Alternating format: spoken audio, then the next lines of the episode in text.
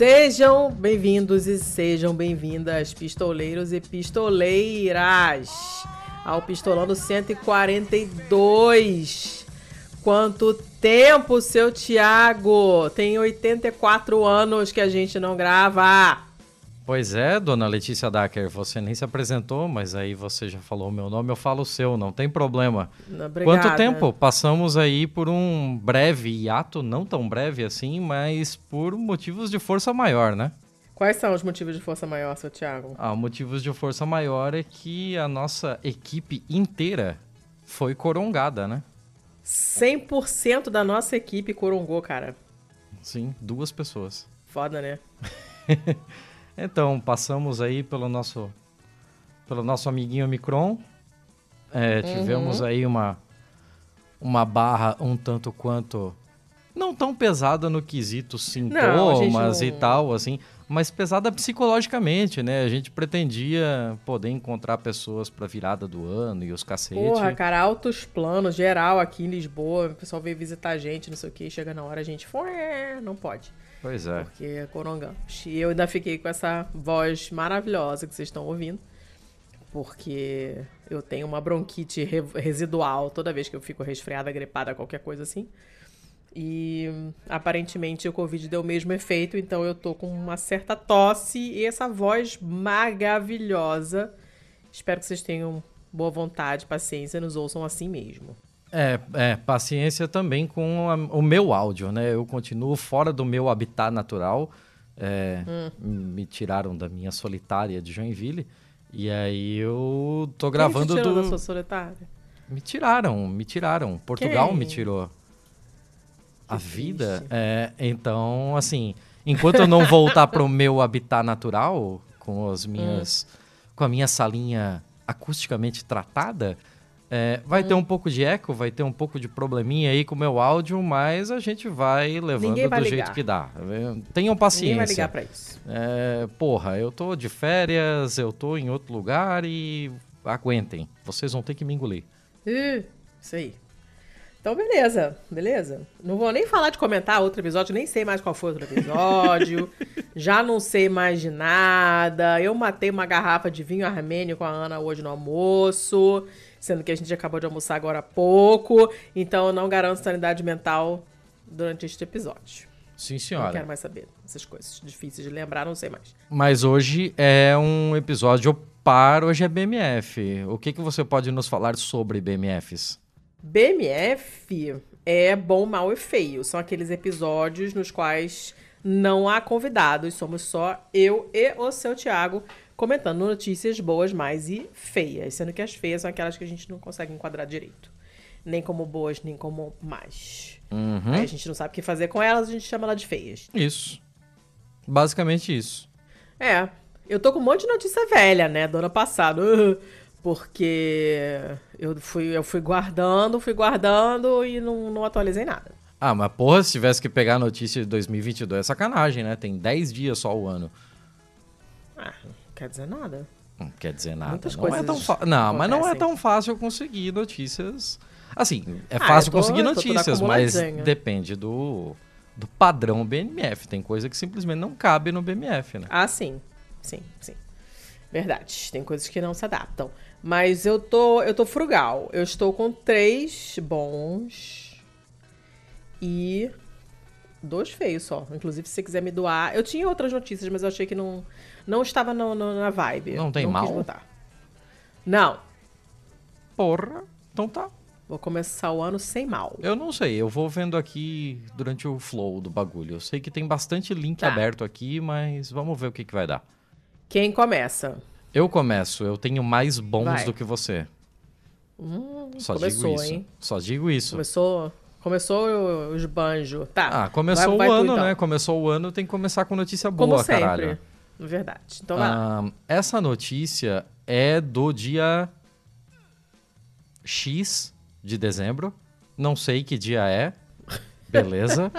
Começamos Ah. bem. É de algum tempo de dezembro aí, de 2021.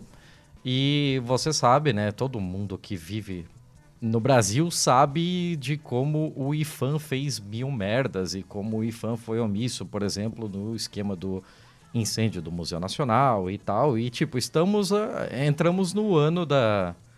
Do. do- Aliás. Não. Não, não, não, não. Eu tô viajando. Tchau, o que eu que bebi, você eu, tá eu ia, é, estranha. eu ia falar que estamos no ano do bicentenário do, da independência. Ah, eu não sei essas coisas. Você acha que alguém sabe essas coisas, Thiago? É, Ninguém então, sabe tá- essas coisas. Ok, beleza. Nem Mas você aí, sabe, aparentemente. É, aí tem todo o rolo Inclusive, de. decepção, achei que você soubesse. Tem todo o rolo de como o IFAM foi também omisso no caso do. do Museu do Ipiranga e tal, né? E. Então, de vez em quando aparece alguma coisa do IFAM, eu vou dar esse biscoitinho aqui pra eles, né? Forró é declarado patrimônio cultural brasileiro pelo IFAM. Uh, olha! E uma das coisas que me impressionou é que, por exemplo, eu já imaginava que fosse. E assim, como a gente chegou em 2021 e o forró ainda não é um patrimônio cultural, que porra é essa? Fiquei, inclusive, impressionado de ainda não ser. Ah, Achei aqui, quinta-feira, dia 9 de dezembro, foi É. ah, o esquema da, da, da decisão. A decisão ocorreu numa eh, reunião extraordinária do Conselho Consultivo do Patrimônio Cultural e foi tomada de forma unânime. Porra, não é pra menos, né? E classificou o estilo como um supergênero por reunir diversos ritmos nordestinos como shot, chachado, baião, chamego, quadrilha e o arrastapé. Então, finalmente, depois Gente, de tanto tempo, a gente pode realmente dizer que o forró é um patrimônio cultural brasileiro é, determinado assim pelo IFAM. Né? Forró é a gente que é do sul, do sudeste, assim, não, não tem noção do que é a magnitude do forró e de como ele é assim uma base eh, de como ele é um movimento basilar da construção de identidade nordestina, né? E aqui me desculpem por fazer esse, esse- essa generalização tão grande sobre o que é identidade nordestina, mas é justamente porque eles fizeram essa generalização tão grande sobre os diversos eh, subgêneros dentro do forró, então eu já tô eh, sendo generalista também por conta disso. E aí o pedido de registro tinha sido feito em 2011, levou 10 anos. Nossa, gente. Quem fez o pedido foi a Associação Cultural Balaio do Nordeste da Paraíba. Ela teve apoio de 423 forrozeiros de todo o país por meio de abaixo-assinado. Desde então, as matrizes tradicionais estavam sendo detalhadas em registro documental e audiovisual. Aí a decisão foi tomada às vésperas do Dia Nacional do Forró, que é 13 de dezembro. E 13 de dezembro é o Dia Nacional do Forró, porque é o dia de nascimento do Luiz Gonzaga, do Rei do Baião. Ah, garoto. Então, agora fecha tudo no embrulho bonito para presente e é isso aí, né? Tá tudo, tá tudo em casa. Outras coisas que também foram registradas como patrimônio imaterial na mesma reunião. As matrizes do samba no Rio de Janeiro, o modo de fazer queijo de Minas Gerais, Oh, oh, oh, a arte ficando bom. gráfica Wajapi, que é indígena, né? Wajapi, talvez, Hum. não sei. E a roda de capoeira.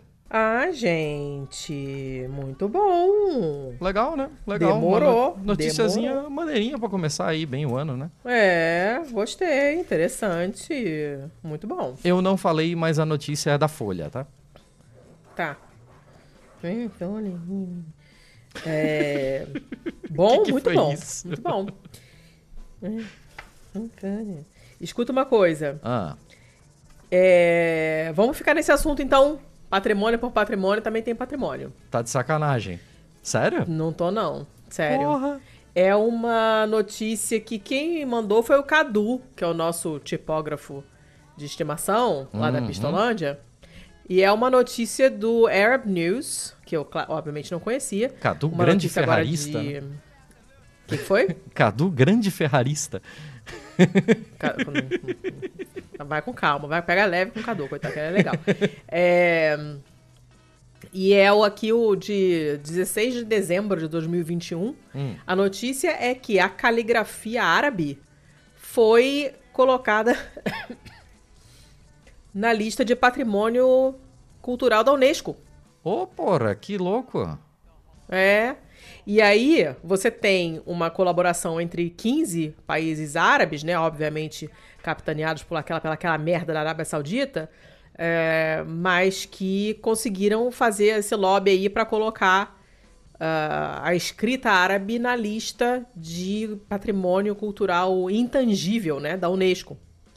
Intangível e... que é o imaterial, né? É, é, o mesmo. É imaterial, eu não sei, não sei. Não, não sei como é que tá traduzido em português. Estou, traduzindo aqui na hora que eu estou lendo e tudo pode acontecer. uh, e aí eles falam que além da importância da caligrafia árabe nos textos religiosos, né?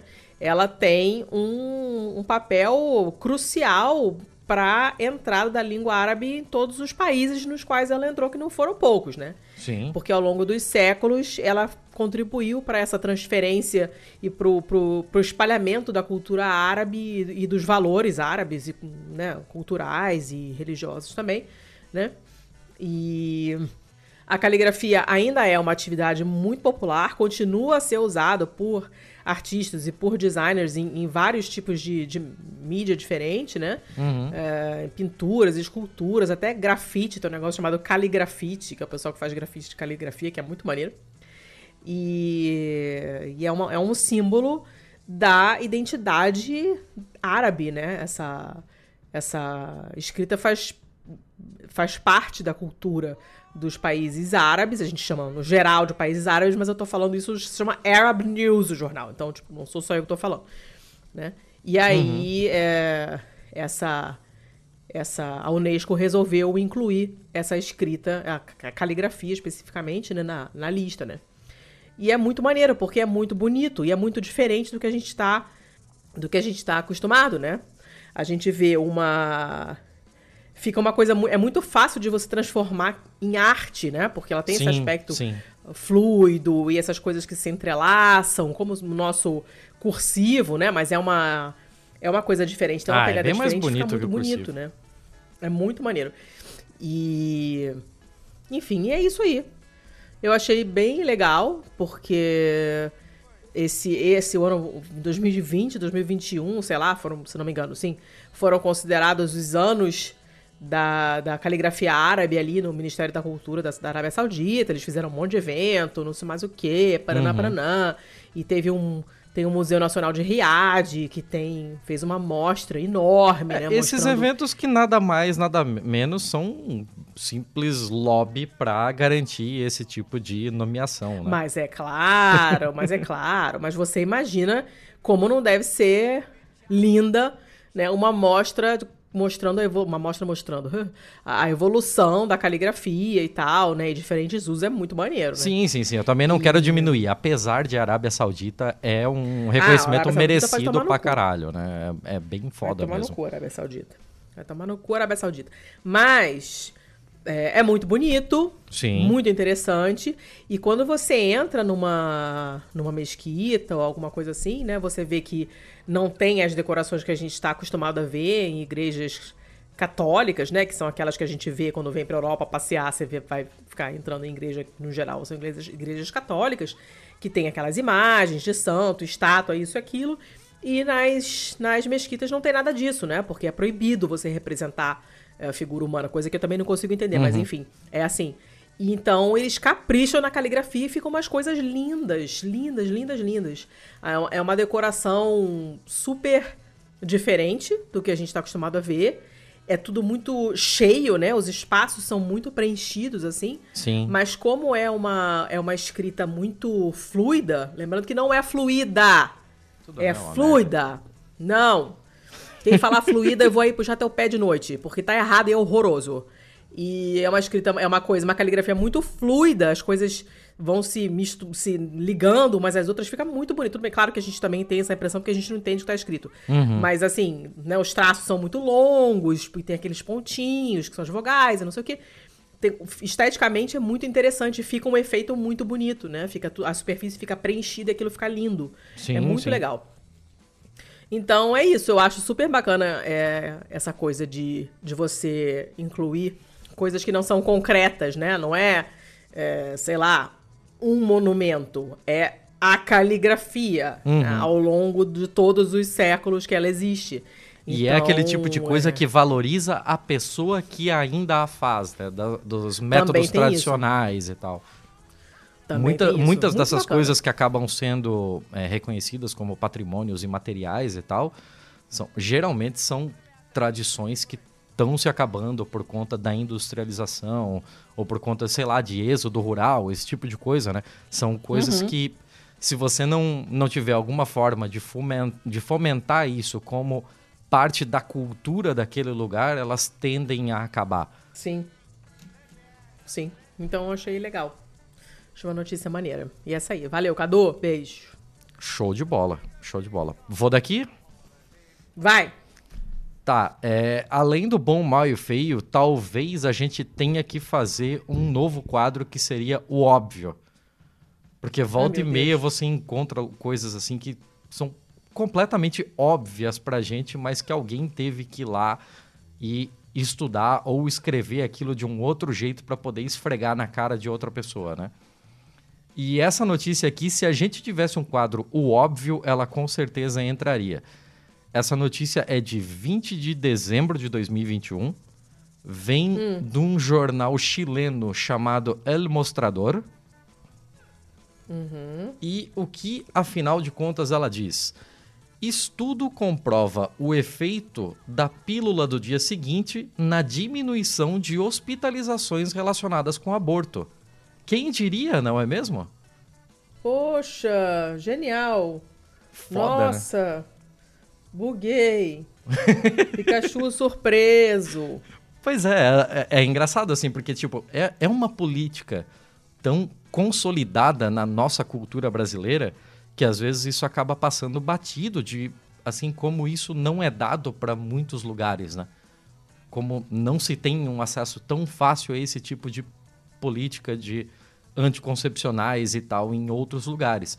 Para você ter uma ideia, é, no Chile a expansão da anticoncepção de emergência começou em 2008 só. Gente, tipo, ontem. É muito, muito recente. E aí, a partir dessa, dessa medida, né, começou-se uma, uma pesquisa, uma investigação, liderada pela Universidade do Chile, que buscou é, verificar o número de hospitalizações é, em decorrência de abortos para. você não estava esperando essa, né? É claro que eu estava esperando, não sei nem por que você não falou isso antes. Porque... E... e aí, para verificar se aumentou ou diminuiu o número de hospitalizações e também é de, de morbidade, né? Por conta desses hum. abortos na, na rede de atenção primária da saúde chilena. E hum. o número da queda eu até achei baixo, talvez por conta de justamente de ser uma política muito recente para eles. Mas a queda na mortalidade, não estou dizendo em hospitalização, em mortalidade, hum. foi de 10%. Hum. O que é bem considerável, você conseguir que 10% da, da, das pessoas que acabariam por recorrer ao sistema de saúde por conta de uma prática de aborto mal sucedida, é, não precisaram passar por todo esse trauma, por toda essa violência até com o próprio corpo, por conta de uma pílula que passou a ser entregue, né? Sensacional. Uhum. Essa porra é uhum. simplesmente sensacional. E durante 2001 e 2008, a quantidade de mulheres atendidas por alguma complicação relacionada à interrupção da gravidez foi de 31 mil. Caraca! Só no Chile. E o Chile não é um país muito grande, vamos combinar. E aí, com essa mudança, com a, com a política de anticoncepcionais do dia seguinte, é, de 2008 em diante, a mortalidade, a morbilidade, eles falam aqui, chegou a cerca de 22 mil casos em 2017. Hum. É uma queda muito expressiva. Segundo explicam aqui os pesquisadores e tal, para a realização dessa investigação, é, eles utilizaram as cifras do Departamento de Estatísticas e Informação de Saúde, que eram disponíveis até 2017. Então, você ainda pode ter algumas coisas a se ajustar tanto na pesquisa feita, por conta de que não dá para saber o quão é, fiáveis são esses números, né? Você pode ter muitos é, muitos processos de aborto feitos em casa que não foram registrados ou qualquer coisa do tipo, assim como você também pode utilizar esse tipo de, de número para não só reafirmar a política que foi implementada em 2008, mas também para melhorá-la, né? Talvez no quesito acesso à informação para que esse número de 22 mil aqui possa cair mais ainda, né? Uhum. Então é bem legal. E é aquele negócio que, porra, para nós é tão óbvio, mas como é uma política tão recente em alguns países, tem países que até hoje não tem, né? Oh. Então eu acho que valia o bom. Que tal? Valeu. Valeu, valeu, gostei. Então tá. Por ter alguma é um coisinha com medicina, eu pensei que você ia fazer um comentário extra em cima, mas tá massa. Não, não vou. Não vou fazer, não. É... Tá, deixa eu só mudar a ordem aqui, porque eu tinha colocado uma na frente da outra e depois as pessoas ouvindo ficam, ficam vendo fora de ordem. É muito ruim. Tá. Beleza. Eu, pelo menos, eu fico nervosa. É... Essa notícia aqui apareceu para mim hum. no Face, se não me engano, é uma notícia do GBH News. GBH? Que é, é, pois é. Da onde é que isso? Que é a NPR local de Boston. Ah, se rendeu então as siglinhas do interior americano? Eu não, eu não, eu não tenho nada contra. Ah, eu acho horroroso. pouco você tá trazendo ah, coisa do WNTZ de interior de Michigan. Mas eu não tenho preconceito com o nome das notícias, do, do, das, dos veículos. Eu ah, acho só escroto, mas eu não vou deixar de, de mostrar a notícia se ela for interessante. Só porque ela tem esses nomes ridículos. Okay. Mas enfim, apareceu para mim no Face, assim, achei bem legal. É uma a história de uma igreja que está pagando royalties, e eles mesmos colocaram em, entre aspas, é, quando se cantam esses hinos, eu não sei como é que chama isso em português, okay. porque não entendo nada desse assunto, compostos por pessoas escravizadas. Essa notícia é de janeiro agora, dia 6 de janeiro, aí, ó. Tá, pera, pera, pera, pera. É, estamos falando de que denominação? Eu sei lá. É, porque dependendo da denominação, esse nome de hino, cântico, caralho, muda. Eu não sei nada disso, Thiago. Okay. Eu não sou nem batizada. Eu caguei pra essas merdas. Okay. Eles falam de spirituals. Eu nunca ouvi falar de. Pra ah, é pode crer, pode crer. Não sei que é Não, os spirituals, eles são aqueles. Aqueles tipos de hino que eram feitos em repetição, é, do tipo. É, Pergunta-resposta, sabe? Que, tipo. Não. O, o clássico. o Happy Day. O Happy Day, uma pessoa ah. falou Happy Day, depois todo o coro falou Happy Day. Mas não é assim sempre? Não é assim sempre. Esse tipo de hino é, geralmente é chamado spiritual. E geralmente eles, têm, eles eram compostos é, com base no. com base no trabalho laboral nos campos mesmo. Tipo, é, os escravos coletando algodão ou coisa do tipo. Geralmente hum. você vê retratado assim.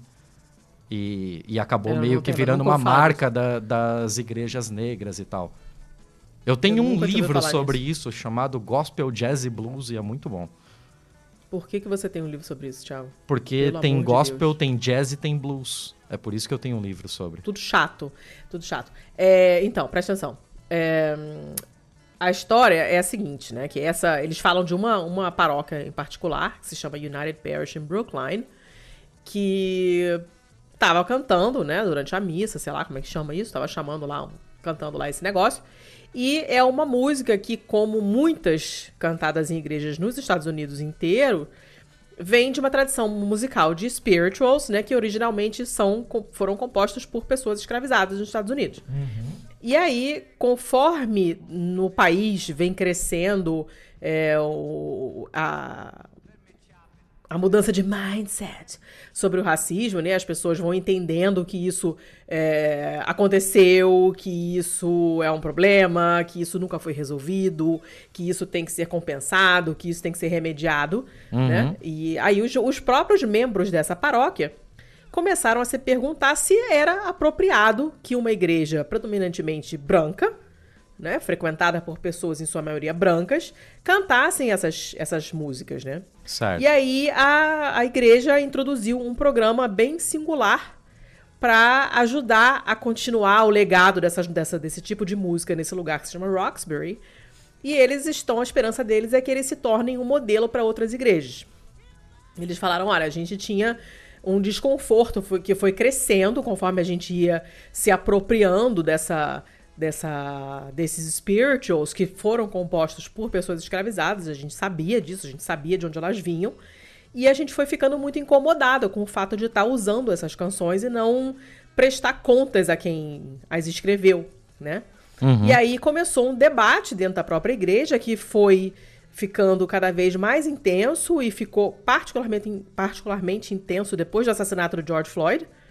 As pessoas ficaram indignadésimas, ficaram muito chocadas e, é, e perguntaram, cara, tudo bem, a nossa igreja tem lá um cartaz, a gente colocou na, na fachada, Black Lives Matter, não sei o que, mas o que mais que a gente pode fazer sobre isso, né? Para tentar, de alguma forma, é, reparar né? Isso tudo que aconteceu e tal. E aí, o cara que eu não sei quem é, The Selms, que eu não sei quem é, cadê? Deve ser o paroquiano lá. É o ministro da música, Susan, é uma mulher. A ministra da música dessa congregação, Susan The Selms. E aí ela fez uma homilia lá na igreja, não sei o quê, e falou assim: olha, hoje vamos falar de spirituals de pessoas negras. Ela começou a dizer que esse spirituals é um termo que é predominantemente usado nas comunidades negras. Talvez por isso eu nunca tenha ouvido falar. Porque eu não leio nada sobre esse assunto nunca, então não sabia, era muito específico. E ela fala: olha, é, a gente chama esses spirituals de Negro spirituals. E palavras importam. E quando a gente usa essa palavra Negro, que é Uhum. É, bem pejorativa em inglês, né? Ela, mesmo nesse contexto em que a gente está prestando contas e dizendo que foram eles que escreveram e tal, mesmo nesse contexto, me deixa muito desconfortável eu entendo que esse desconforto vem de uma vergonha por ser uma pessoa branca, de privilégio, e tá me apropriando de uma coisa que foi uma pessoa negra escravizada que escreveu. Uhum. Aí ela recontou nessa homilia, ela contou toda a história da música, que começou em 1619, quando os primeiros africanos foram levados para a América como pessoas escravizadas. Continua até hoje esse costume, essas, essas canções são tão entranhadas no cânone da, da, da, música folclórica americana, é música folk, né, americana, que as pessoas nem sabem que ela, a origem delas é esse Negro Spirituals. Uhum. E aí o, o, artigo explica que quando uma igreja compra uma partitura, os compositores, ou quem por eles, normalmente fica com uma parte é, desse dinheiro como royalties. Só que as pessoas escravizadas que criaram essa música, que são cantadas, essa, que é essa música que é cantada até hoje, nunca receberam nenhum tipo de compensação por essa arte que elas criaram. Então a The Selms teve uma ideia, ela anunciou na missa mesmo e fala: olha, hoje a gente vai começar, como igreja mesmo, a nossa igreja hoje vai começar a prática de é, coletar royalties para pagar por esses spirituals que a gente usa para cantar na igreja. Todas as vezes que a gente cantar um Negro Spiritual, a gente vai coletar ofertas para dar apoio ao desenvolvimento de músicos negros. E aí, Legal. esses royalties, como essa própria The Selms chama, e está colocado sempre entre aspas no, no artigo, né? É, depois são doados para um programa de música jovem, de uma.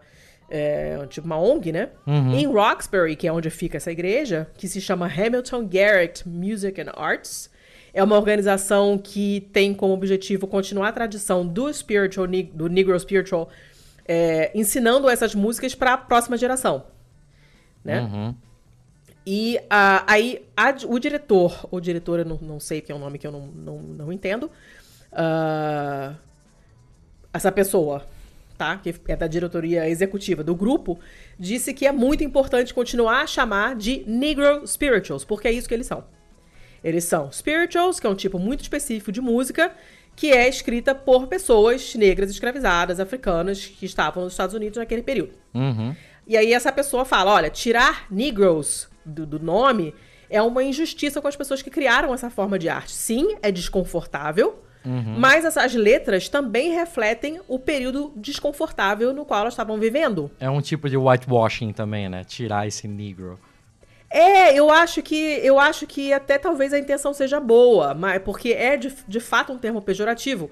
Mas quem tem que decidir não é não são os brancos. Então, uhum. se As pessoas diretamente envolvidas dizem que não, é para deixar lá o nome, porque você tem que ter isso jogado na cara e é uma forma de ter uma assinatura, né, de quem compôs, né?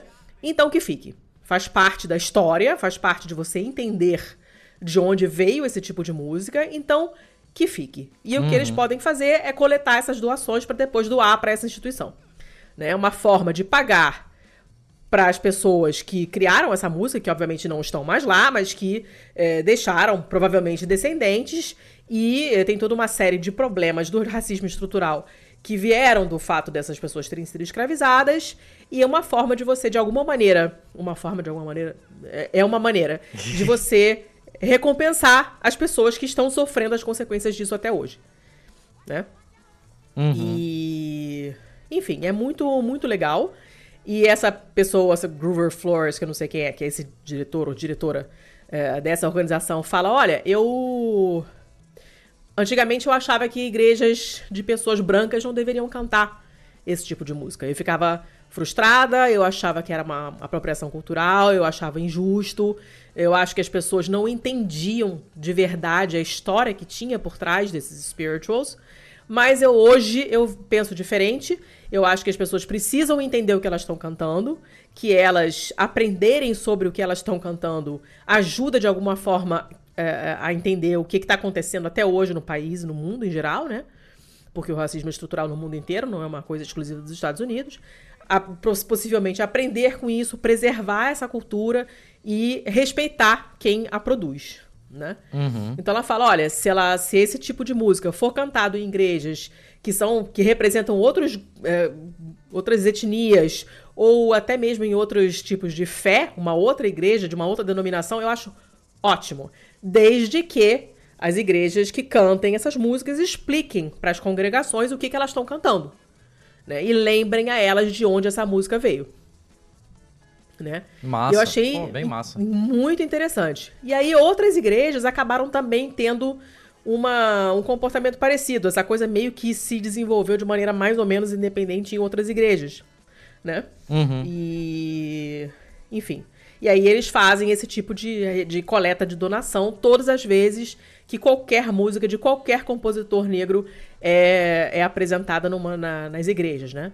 Uma, é, uma, é uma uma escolha, uma opção que a igreja faz e as pessoas não estão reclamando, tá todo mundo entendendo o que tá funcionando muito bem. E eles falam, eles deixam bem claro assim, isso aqui não é para pra gente se sentir menos culpado. É para inspirar as nossas comunidades a construir relações mais profundas com pessoas que são diferentes da gente.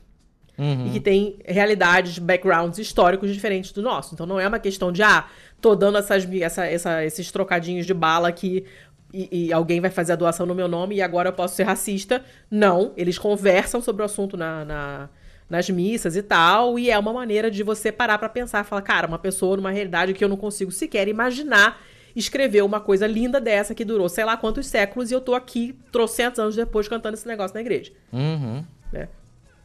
O que é muito, muito interessante. Enfim, é longuinho o artigo, assim, tem fala, entrevista outras pessoas, de outras igrejas e tal. Mas eu achei. eu achei. eu achei muito bom. Só que aí uma pessoa, uma outra pessoa, que eu não me lembro o nome, cadê?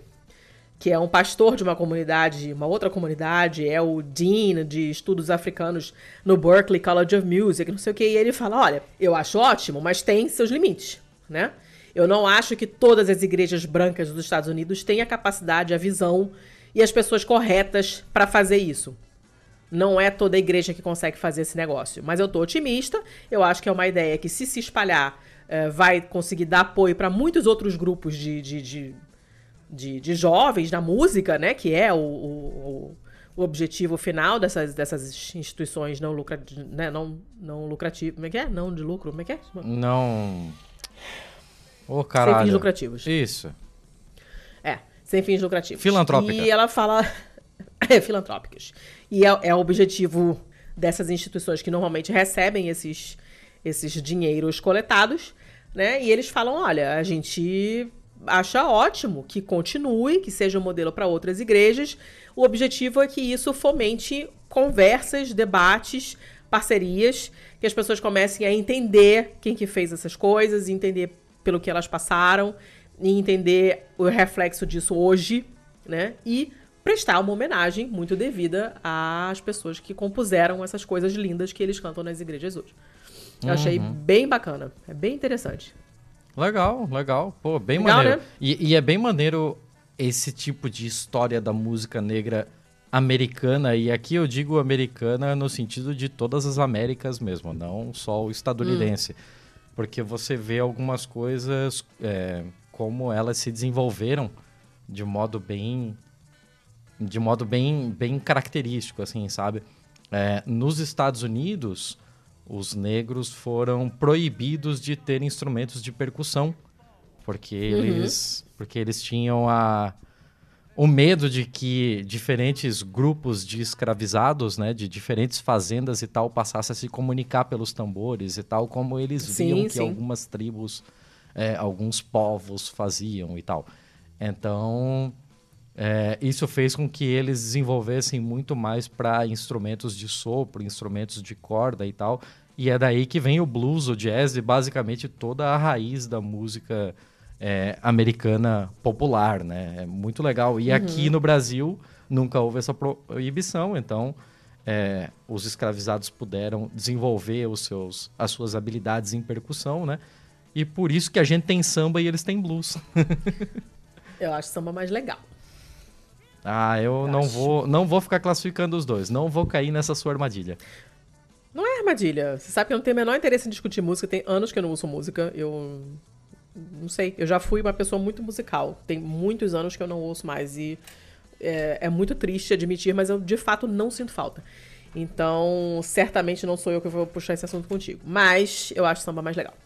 Uh, e acabei, foi longa pra caramba essa. Foi, foi longa, foi longa. Mas como você engatou na minha na minha notícia quando eu falei sobre patrimônio imaterial, eu vou engatar hum. nessa sua notícia para falar sobre filantropia. Olha Opa. só, vamos, vamos manter aqui as coisas dentro das suas caixinhas. Essa notícia é do dia 21 de dezembro e ela vem da Al Jazeera. E hum. é um negócio simplinho, assim, mas muito interessante. Um indiano que administra um banco de vestidos para ajudar oh. meninas pobres em seus casamentos. Olha só! E é muito legal, né? Porque, assim, a cultura indiana, ela tem esse negócio de que... Assim, se a nossa cultura já vê no casamento uma celebração, uma festa muito pomposa e tal, né? Isso nem se compara com o que é na Índia, né? Na Índia é um verdadeiro acontecimento, né? É, Ou dias de festa e não sim, sei mais o que. dias de festa e, em, em alguns em alguns casos, anos de preparação, né? Para que chegue o realmente o dia e tal. Só que muita gente simplesmente não consegue arcar com essas despesas, né? Famílias mais pobres e tal. Esse cara aqui, o nome dele é Nassar Tota. E curiosamente ele mora na cidade de Tota. Então, se, se, eu falar as coisas aqui, eu não tô confundindo. Ele é da vila de Tota e o sobrenome dele é Tota. É, Tota é uma vila de, do estado de Kerala, no sul da Índia.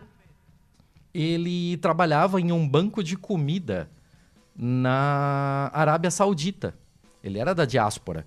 E aí, com a vida acontece e tal, ele acabou voltando para a Índia e trabalhando como motorista de táxi na vilazinha dele lá em Kerala. E quando a gente fala de vilazinha na Índia, né, a vilazinha dele deve ter uns 3 milhões de habitantes.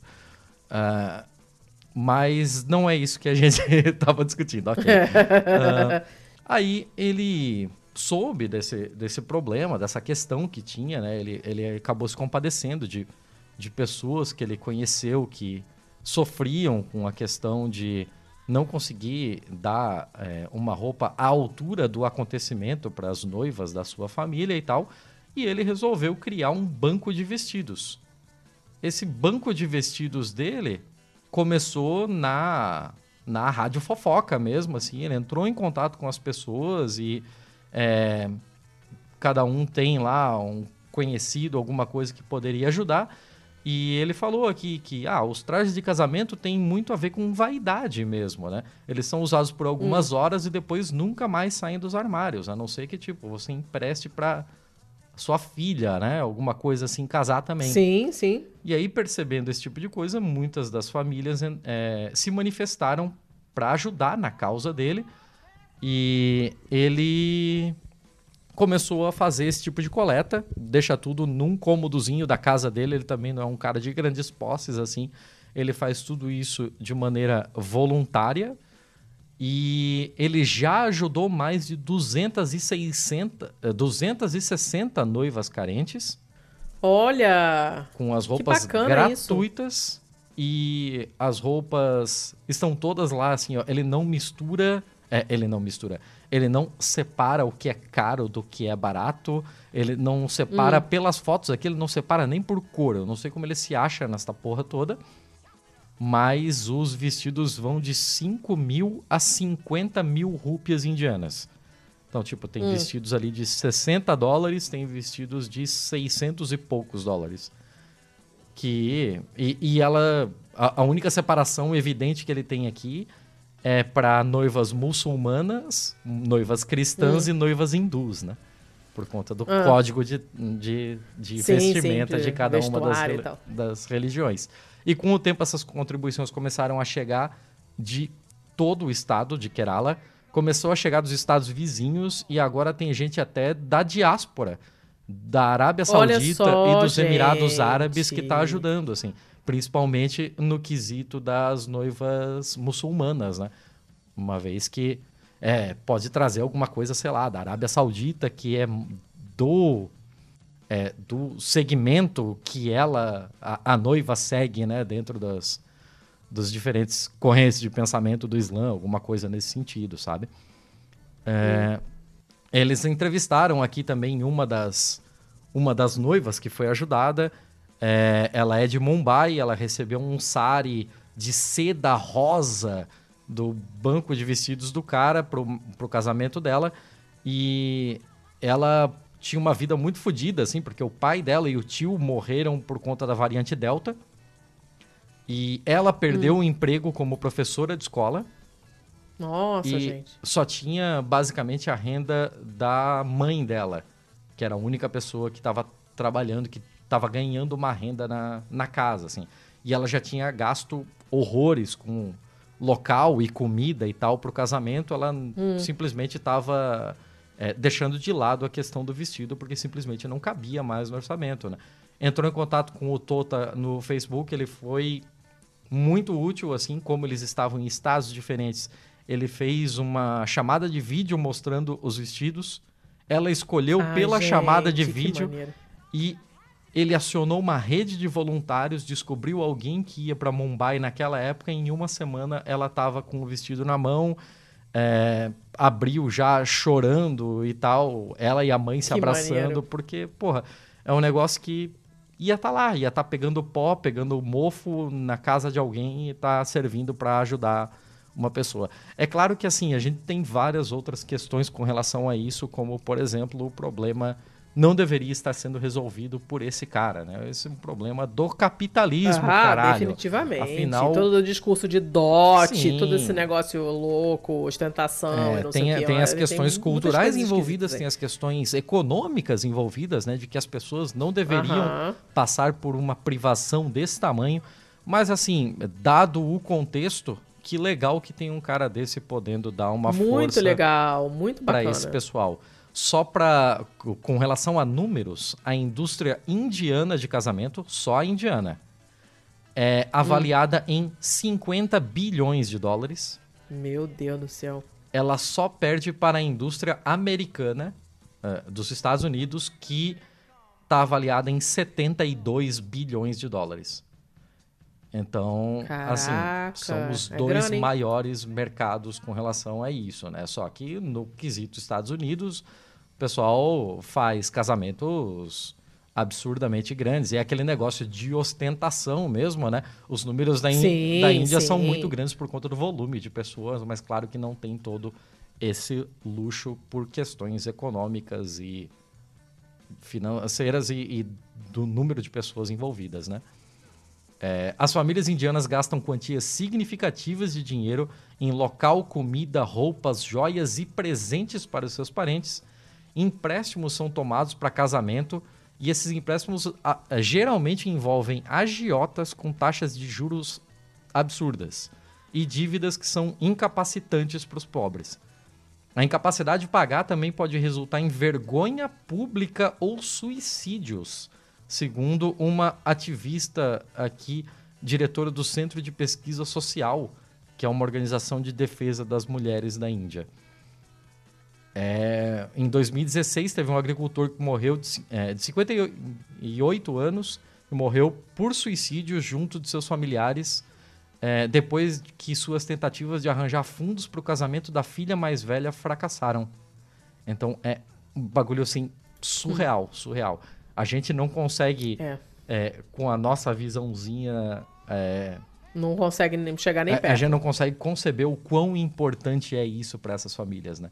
E sabendo o quão importante é isso, de o quão legal é a atitude desse cara que montou a sua redezinha ali com uma série de voluntários Muito e legal. uma ideia tão simples, né?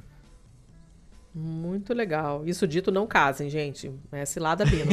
é, não gastem dinheiro em festa, por é, favor. Eu, eu não ia, eu não ia falar sobre isso, mas já que você falou, tá falado.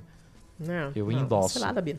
Hum, mas assim, muito legal. Muito legal. Imagina, imagina a emoção da, da, da moça recebendo isso. E, nossa, um sonho. Demais, demais. Nossa.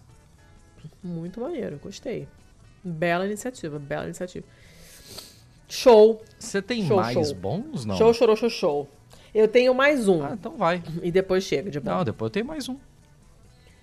É, você, eu tenho mais um só. Ok. É, essa é uma notícia do Telegraph. Ninguém me mandou. Essa foi eu que li, tá? Com meus, meus próprios esforços. com o suor do meu rosto. É, eu coloquei o link lá do bot russo porque tá, tem um paywall meio chato. Uh, tá, o bot é russo notícia... converte ele num link do Telegraph. Mas de quem é a notícia original? Não, a notícia é do Telegraph, em inglês. Ah, tá, tá, tá. É porque o bot russo também joga um link que é Telegraph, né? Sim, mas não é. Esse é o Double Telegraph. Okay. É, é uma notícia de hoje. Ô, oh, louco! Breaking news. Hoje. Tá, tá, tá, tá, tá, tá, tá, tá. Vacina contra a doença de Alzheimer, mal de Alzheimer, fica cada vez mais próxima depois de um novo tratamento que reverte a perda de memória. Ah, como assim? Como ele reverte? Ah! Um, um grupo de pesquisadores nos Estados Unidos e na Alemanha conseguiram reverter essa perda de memória, que é típica do Alzheimer, hum. em ratos. Já estão prontos para começar a fazer os estudos em humanos. Opa! É, essa, no caso, a vacina, ela treina o sistema imune a combater esse essa proteína beta amiloidal, sei lá o quê, que se acumula no cérebro das pessoas com demência e que ela ela impede essa proteína ela é grudenta, conforme eles mesmos chamam no artigo, e ela, de alguma forma, ela atrapalha a comunicação entre os, entre os neurônios. E é por isso que as pessoas têm essa perda de memória. Ah, pode crer. Saquei, saquei. E outras drogas que já foram, tão, já foram meio que desenvolvidas e um pouco estudadas para para combater o Alzheimer também se, se concentravam nessa redução dessa proteína. Mas elas tiveram pouco sucesso na redução dos sintomas, né? Alguns, algumas delas tiveram até efeitos colaterais bem ruins, então os estudos foram interrompidos e tal. Mas agora os cientistas descobriram que nas pessoas com demência, essa proteína ela se dobra sobre si mesma e forma uma espécie de uma, uma estrutura em forma de grampo, tá? Hum. E isso torna ela mais perigosa por algum motivo físico que eu não entendo e o artigo não explica. Hum é uma estrutura que nunca tinha sido vista antes nesse tipo de proteína. Foi uma novidade, eles descobriram isso agora. Conforme a tecnologia vai melhorando, né, você consegue é, enxergar a, a, estrutura das proteínas de uma maneira que até pouco tempo atrás você não conseguia. E aí você entende que conforme ela muda de forma, ela faz coisas diferentes. E essa forma de grampo aparentemente é, é muito pior, né? É, é bom para proteína, para proteína e é ruim para pessoa que tem que tem essa doença, né? E aí eles falaram: olha, a gente descobriu essa estrutura que a gente nunca tinha observado antes. A gente fez uma, uma, uma teoria assim: gente, olha, Se a gente começar a colocar. É, é, como é que ele chama? É, você fazer essa proteína tomar essa forma de grampo antes da gente dar a vacina faz com que o corpo produza anticorpos contra esse tipo específico de estrutura. Lembrando que a gente está falando de vacina, ou seja, de prevenção. Tá, pera, pera, pera, pera. Né? Vamos, vamos devagar. Você então, falou ideia, muita coisa a ideia, Olha sei. só, a ideia... Hum. Pera aí. Essa proteína, essa proteína existe, tá? Ela começa a criar problema quando ela tem essa forma esquisita. Aí o que, que eles estão pensando em fazer? Pegar essa proteína, cutucar ela de uma certa maneira para ela fazer essa forma esquisita, hum. tá? E criar uma vacina contra esta forma. Porque aí, se a pessoa tiver a genética para ter essa doença, e quando essa proteína for formada dessa maneira torta, esquisita. Tá, é, quando, ela, quando ela não tem essa forma, ela não oferece risco? A pessoa não desenvolve. Não, ela tá quieta ela lá. Ela não desenvolve Alzheimer se não tiver essa forma. Não, ela é. Ela causa problema quando ela está com essa formato, esse formato estranho. Hum. É uma proteína da qual o nosso corpo precisa. A gente precisa dessa proteína. Ela, ela faz coisas. Ela tem uma função lá no cérebro. Tá. Mas quando ela assume essa forma esquisita, ela cria um problema. Que porra? Ela começa a entupir lá a comunicação entre os neurônios. Então, qual é a ideia? Vamos pegar essa proteína que todo mundo tem, vamos dar uma cutucada nela lá, não sei como é que eles estão fazendo isso, para ela assumir essa forma estranha de grampo, hum. né? E a gente vai fazer a vacina em cima desse formato de forma que o teu corpo reconheça não a proteína, mas a proteína torta em forma de grampo.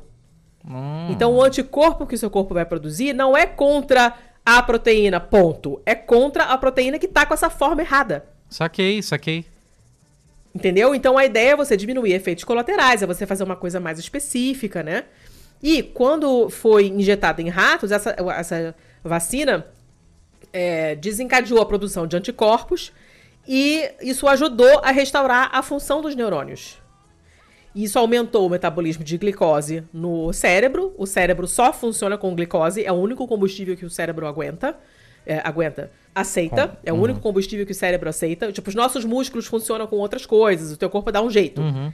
Né? Se você não tiver glicose naquele momento, você pega seus estoques de gordura, você transforma em outra coisa, glicogênio, não sei o quê. O cérebro não. O cérebro tem que ser glicose, acabou. Certo. Não quer mais nada, só aquilo. Igual criança chata para comer, tipo eu. só aceita aquilo ali e acabou, né? Mas é com essa vacina, uh, esse metabolismo da glicose no cérebro melhorou. A perda de memória foi revertida. A formação das placas dessa proteína é, foi reduzida. E é a formação dessas placas que leva ao problema do Alzheimer, uhum. né? Então, embora os estudos ainda estejam no começo, né, se for possível replicar em humanos os mesmos resultados que eles já obtiveram nos, nos, ratos, isso pode ser uma coisa revolucionária de verdade, assim, né? Porque abre a possibilidade de você não ter que esperar a pessoa ficar doente para depois tratar mas você vacinar as pessoas contra a doença, para as pessoas não terem a doença. Uhum. Né? Lembrando que é sempre melhor não ter. É ótimo você ter uma cura para a doença, mas o ideal, o legal mesmo, é você não ter a doença. Claro. Nenhuma doença. Toda doença é chata. Claro. Podendo, não fique doente, porque é um cu. Né? Show de bola. Ah, enxaqueca, você toma remédio, passa. Sim, mas eu não quero ter nem cinco minutos de enxaqueca. É uma merda. Se eu pudesse, eu não teria nunca enxaqueca. Justo. Né? Então, a ideia é você fazer realmente vacina, ou seja, prevenção para evitar que as pessoas desenvolvam o Alzheimer, porque quando o teu corpo errado começar a fazer essa proteína torta, os seus anticorpos vão lá e destroem ela. Então você não desenvolve a doença. Uhum. Pode crer, pode crer. A minha cabeça de não biologia só consegue é, entender esses conceitos por assimilação de alguma outra coisa que eu entenda, né? Aí eu tava aqui fazendo. Tipo. É, eu tava aqui fazendo analogias. E, tipo, Alzheimer é quando você tem algum corpo estranho, alguma coisa ali que impede a sinapse, certo? impede o receptor de receber o pulso elétrico, é isso? Não, não, não sei. Não sei como funciona a patofisiologia da doença, não tenho ideia. Tá. Eu sei que ele fala aqui que a comunicação entre os neurônios fica prejudicada, mas eu não sei de que maneira. Ok. É, a comunicação entre os neurônios, então eu sei sinapse. É, então, se for isso. Sim, mas é a ida ou a volta? É quem, é quem joga ou quem recebe? Ah. Ou é o espaço entre os neurônios? Haha, não Pode sei. crer, Eu não pode sei, crer. nunca estudei Alzheimer, não me lembro. É, pra- eu já tô aqui fazendo analogia com a escovinha do distribuidor. De.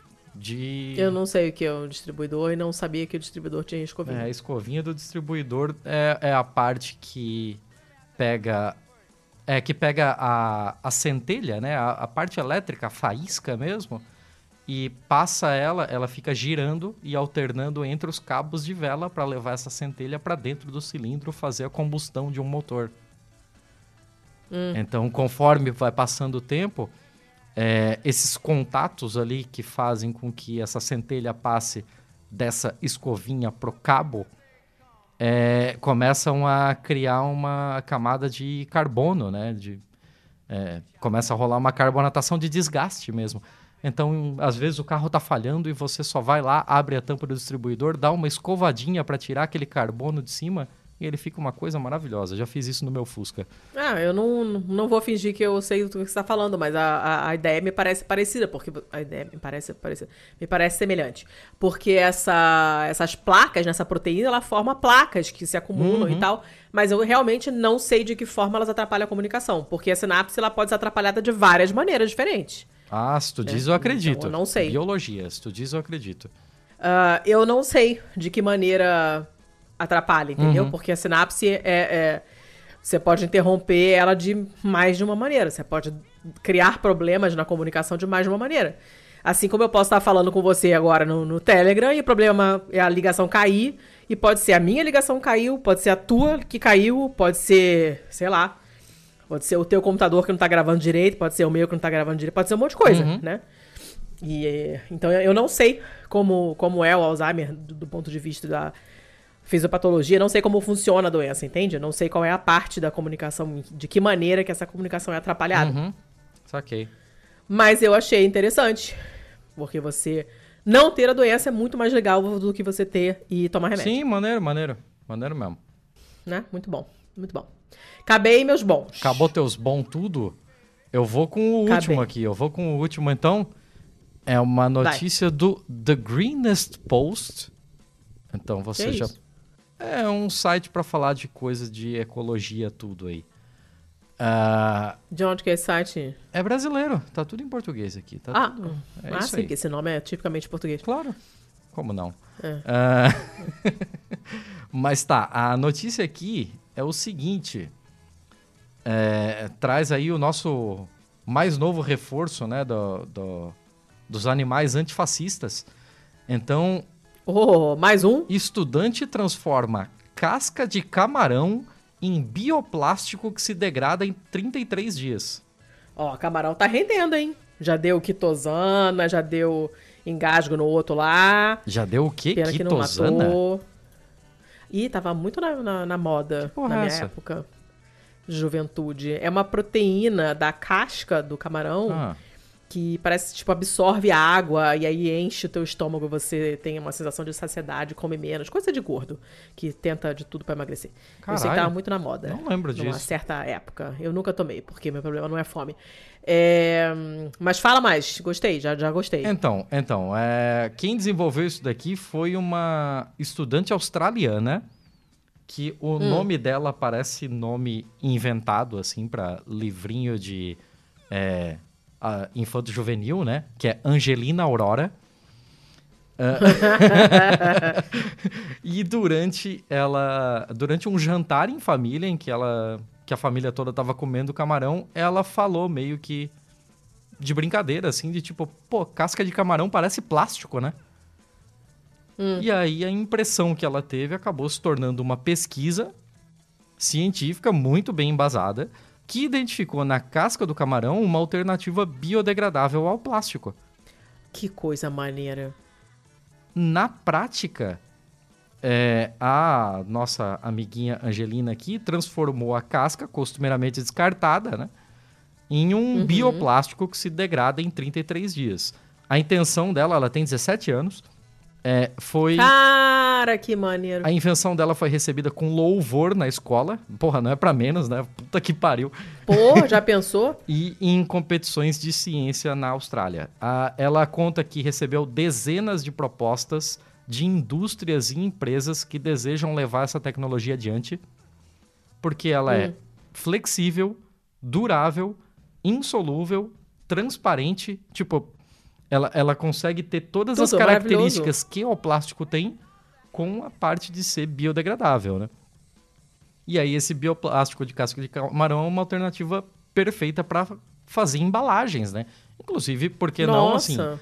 Pra lá, de- embalagem de comida. é, embalagem de comida, embalagem dos próprios pescados, né? um camarão embalado em um camarão.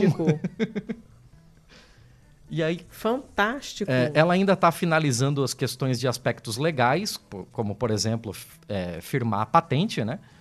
E, Uhum. Mas ela já está na fase em que ela consegue produzir um protótipo final que pode ser distribuído comercialmente. Gente. É, como as ostras, como as conchas de ostras e outros resíduos de frutos do mar, os exoesqueletos dos camarão, é, é, é exoesqueleto ou exoesqueleto? Exo, exo, Os exoesqueleto. exoesqueleto dos camarão tudo são... Ai, fala direito. Sabe que eu tenho um, um problema muito sério. ok, mas Fala eles são direito. ricos Eu em fico nervosa. nitrogênio, que Ah. é o ingrediente mais importante para fertilização de vegetal. Então, Hum. isso torna ele um... O, o resíduo né, de cascas de camarão geralmente acaba sendo vendido para grandes fazendas e tal para ser utilizado como fertilizante. Ele, Olha, ele é super útil para agricultores e tal. E agora, com esse esquema do bioplástico, é, é possível até que o resíduo do camarão acabe passando por um certo tipo de especulação, sabe? Porque, tipo, eu posso vender para você por Hum, Vamos X. gourmetizar o, o camarão. É, vão gourmetizar a casca do camarão, porque eu posso vender a casca para você por X para você usar de fertilizante e eu posso vender por Y para a guria fazer plástico. E quem é que ganha com isso no fim das contas é o pessoal que tá pescando o camarão. que Sim, geral- mais uma parte pra, pra vender, Então, cara. e que geralmente é a ponta mais fraca da cadeia de distribuição. Aham, aham. Então é legal que é possível que esse tipo de, de projeto acabe, acabe tendo um efeito dominó que favorece a base da produção.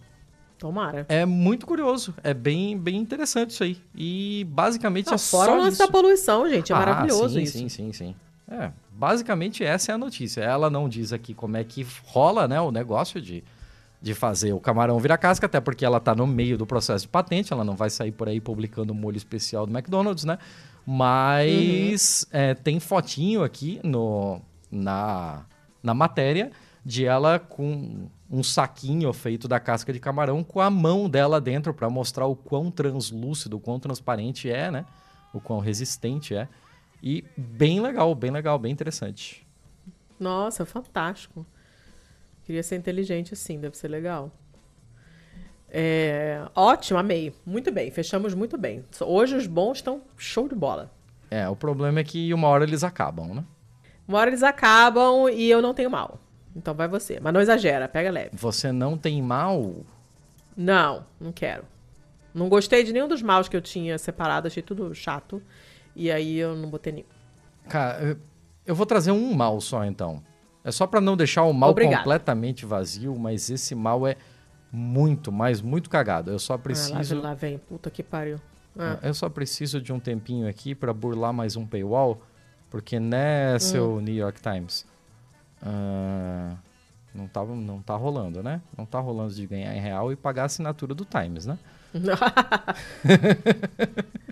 mesmo, mesmo que ganhasse em dólares, eu provavelmente não assinaria. Então. Então vamos lá. É, bem, como eu já falei, notícia do Times. Essa notícia é do dia 20 de agosto de 2021. Ela já não é exatamente assim a coisa mais Fresquinha. fresquinha do mundo. Porém, a notícia é muito merda, assim, ó. Fabricante do teste de Covid popular, super popular nos Estados Unidos, disse para a fábrica destruir o estoque. E essa matéria é fruto de uma investigação que a, a equipe do Times fez aqui em colaboração com mais um outro jornal que agora eu não lembro. Essa é uma fábrica hum. que fica no Maine e eu pensei que você ia fazer algum comentário sobre o Maine, mas o Maine é irrelevante, né? Não, é frio. Não quero conhecer porque é muito frio. Então, uh, durante algumas semanas em junho e julho de 2021, de do, 2021, isso. 2020. Ô, oh, caralho, tô confuso. 2021, isso. Não só você. É, os trabalhadores de uma fábrica do Maine que fazia um dos testes rápidos mais populares dos Estados Unidos receberam uma tarefa completamente bizarra, que deixou a eles próprios chocados, né? Que era desmontar milhões de produtos que eles trabalharam tanto para criar e jogar no lixo. Simples assim.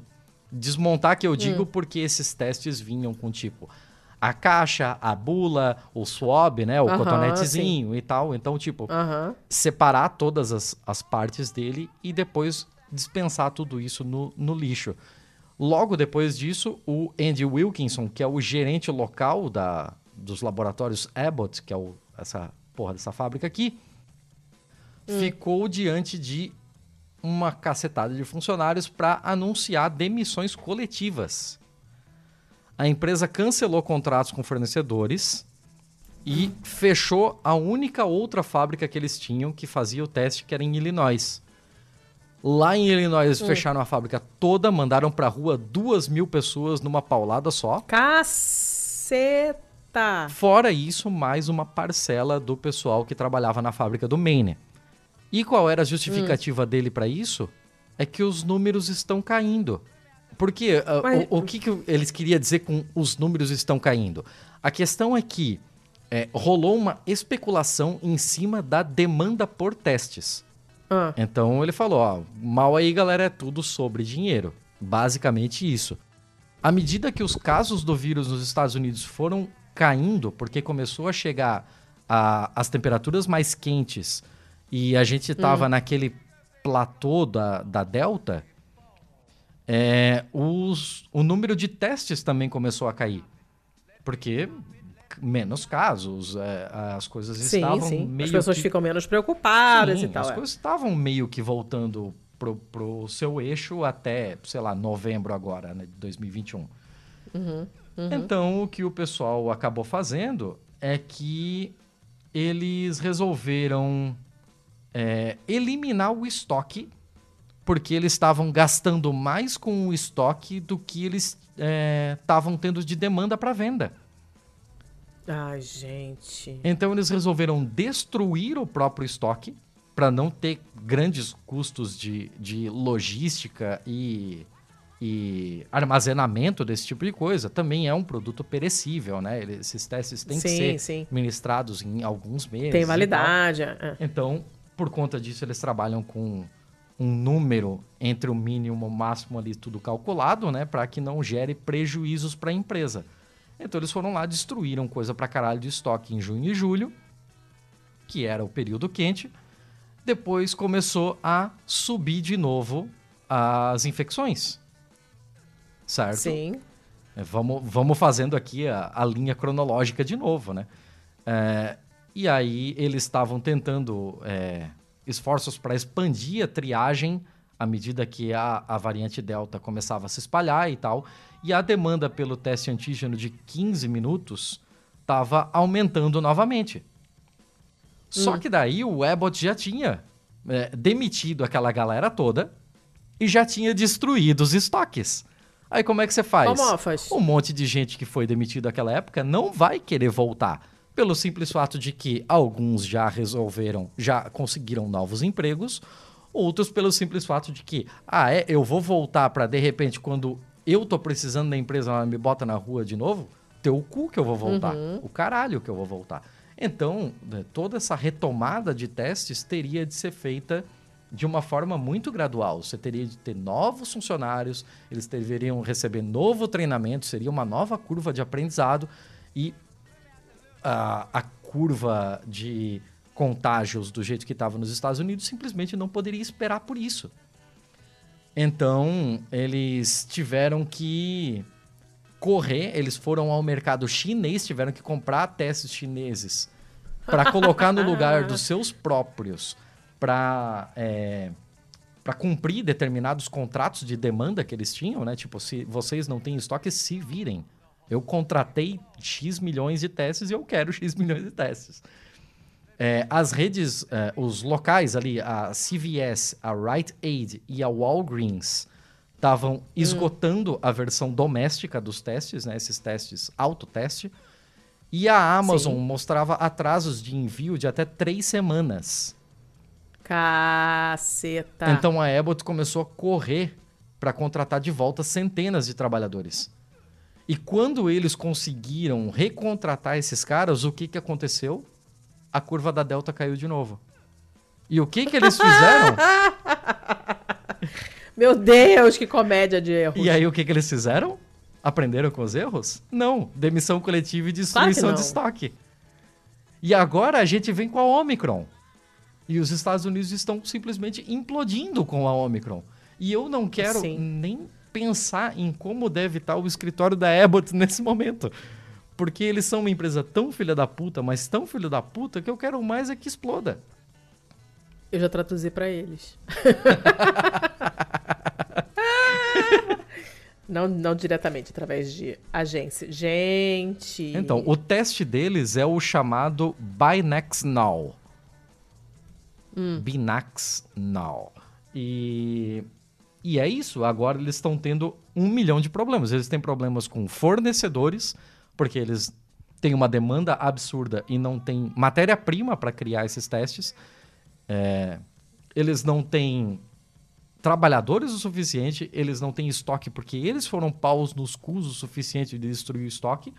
É, cara, que, que, coisa maravilhosa, né? Que, que gestão deliciosa de Não, riscos. e a demanda agora tá foda porque saiu hoje, ontem, sei lá, decreto aí do, do Zé Biden falando que as empresas, as, as companhias de seguro de saúde agora são obrigadas a cobrir, acho que oito testes gratuitos por mês, por pessoa, uma coisa assim. Uhum. E, assim, e estamos... O pessoal vai começar a pedir, eu quero só ver. Sim, estamos aqui gravando hoje, no dia 11 de janeiro, no dia de hoje, é, aliás, no hum. dia de ontem, né, nas últimas 24 horas, foram registradas no mundo inteiro mais de 3 milhões de casos positivos em 24 horas. Os Estados Unidos Caraca. é responsável por mais do que a soma de Europa e Ásia juntos. É, os Estados Unidos estão bem fodidos. Então, assim, é uma crise sem precedentes e esse tipo de coisa aqui é, ele. Eu não traria por conta dessa história. Porque essa história é pau no cu, mas a gente tá aqui rindo de como uma empresa tá se fudendo com isso por conta da sua, da sua ah, própria sim, gestão. Claro. Né? Deu um tiro no próprio pé. Mas esse é o tipo de questão que levanta um assunto muito interessante de que, mesmo para um país ultracapitalista, ultra-imperialista como é os Estados Unidos, eles se veem nesse momento obrigados a repensar o papel do Estado em determinados casos. Você não pode deixar o controle de estoque de testes de Covid-19 no meio de uma pandemia na mão global de empresa particular, pelo amor na de mão Deus. de empresa que só visa lucro. Então, é, isso daqui é muito interessante. Isso daqui deveria ser um estudo de caso assim, ó, para faculdade de economia, cara. Você acha que alguém vai aprender alguma coisa com isso? A, a Abbott provavelmente não. Ah. E os americanos, o americano médio, você acha que vai aprender alguma coisa com isso? Eu não sei o quão, a, o quão o americano médio está podendo se importar com esse tipo de coisa, assim, porque eu acho que ele já tem problemas o suficiente para poder que, questionar, é, sequer questionar que o tamanho do Estado uh, à sua volta e a importância do Estado quando ele precisa, né? Mas, sei lá, sei lá, eu não o americano médio, ele é uma vítima do próprio sistema também e a gente não pode é, levar ele também como um grande cretino. Em várias questões ele é um grande cretino, mas não uh, dá para esperar uh -huh. dele uma, um, uma sei lá, um comportamento absurdamente messiânico, assim, sendo que ele tem uma mídia cretina que a informa, que ele tem políticos cretinos que o, o deixam é, fora desse tipo de assunto, sendo que ele tem uma toda uma sociedade que se se forma e se presta à cretinice, né? É, é esperar, sei lá, dar uma rosa no, no esgoto, sabe?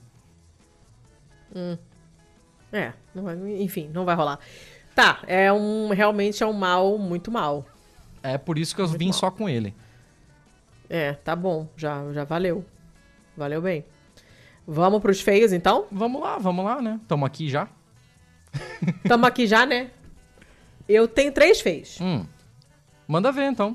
É, começar com o Correio Brasiliense. Um negócio que apareceu pra mim, assim, tal.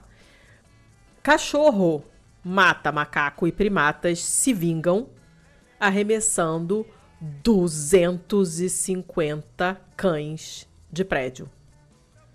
Como é que é o negócio? É. Foi uma guerra animal que aconteceu onde? Na Índia, lógico, né? Na província de Maharashtra. Hum, E uma matilha de cachorros matou um filhote de macaco. cachorros. tá? Para. Aí, nos dias seguintes a esse assassinato do macaco, Hum, o bando se juntou, carregou 250 cachorros até o alto de uns edifícios altos cachorros. e jogaram os cachorros lá de cima. Retaliação na cara dura, assim. Simplesmente essa aldeia não tem mais nenhum cachorro. Caralho! Caralho! Aí, o que acontece é que, obviamente, a coisa vai escalonando, né? Então, já tem vídeo de macaco atacando pessoas que tentam proteger os seus cachorros.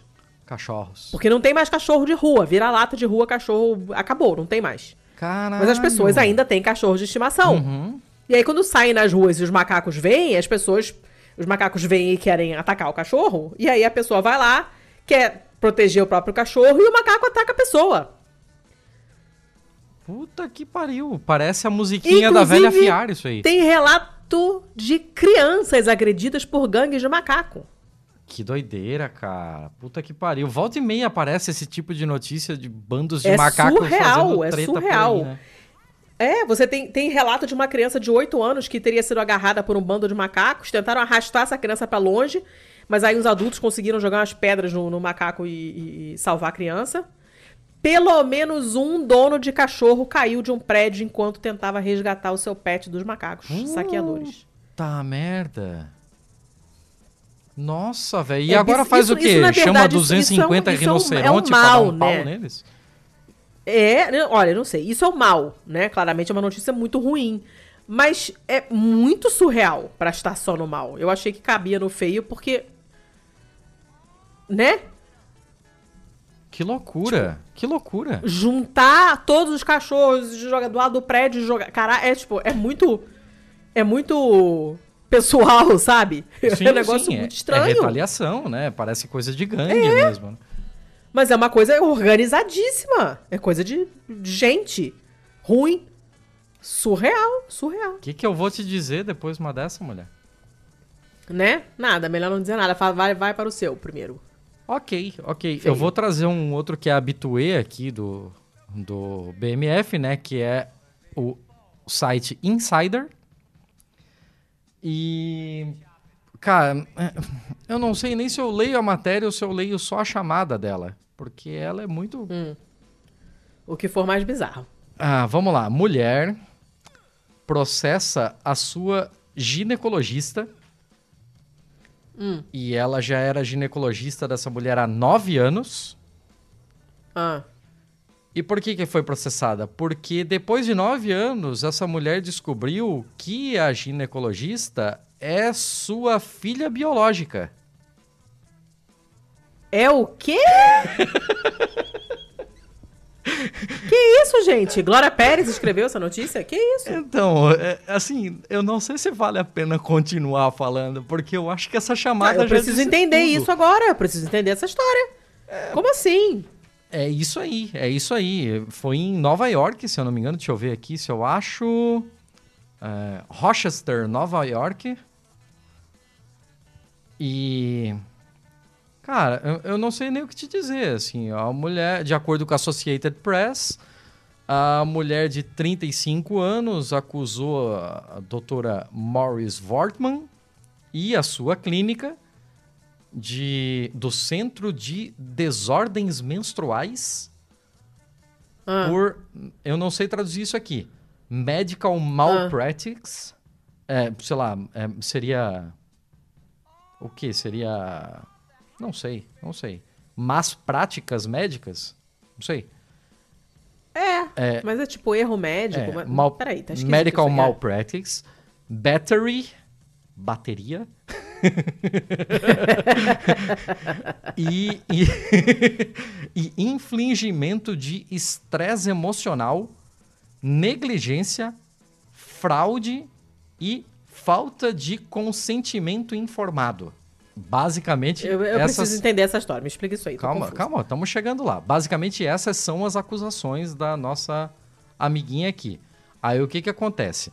A demandante do processo, ela escreveu que ela é filha de uma mulher que recebeu tratamentos de fertilidade de Wortman na década de 80. Ah, Aí o processo dizia que a demandante sabia que a médica nasceu em 85 por meio de inseminação artificial. ah, E nesse rolo todo, ela descobriu que a, a- a- o laboratório, o consultório e tal, usou os óvulos dela na inseminação artificial que gerou a médica dela. ah. Então, com isso, ela é mãe biológica da ginecologista dela. E daí?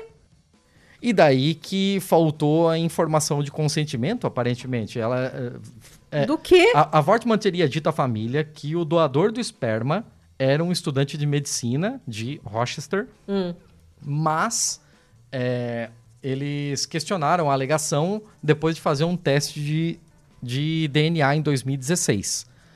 A Agency Press informou que a mulher descobriu pelo menos nove meio-irmãos, que também eram filhos do doador do esperma. Ah. Então, a, agent, a Agency Press informou que é, as suspeitas continuaram a crescer, mas ela era paciente da Wortman e Wortman, sei lá, e continuou a visitá-la por nove anos.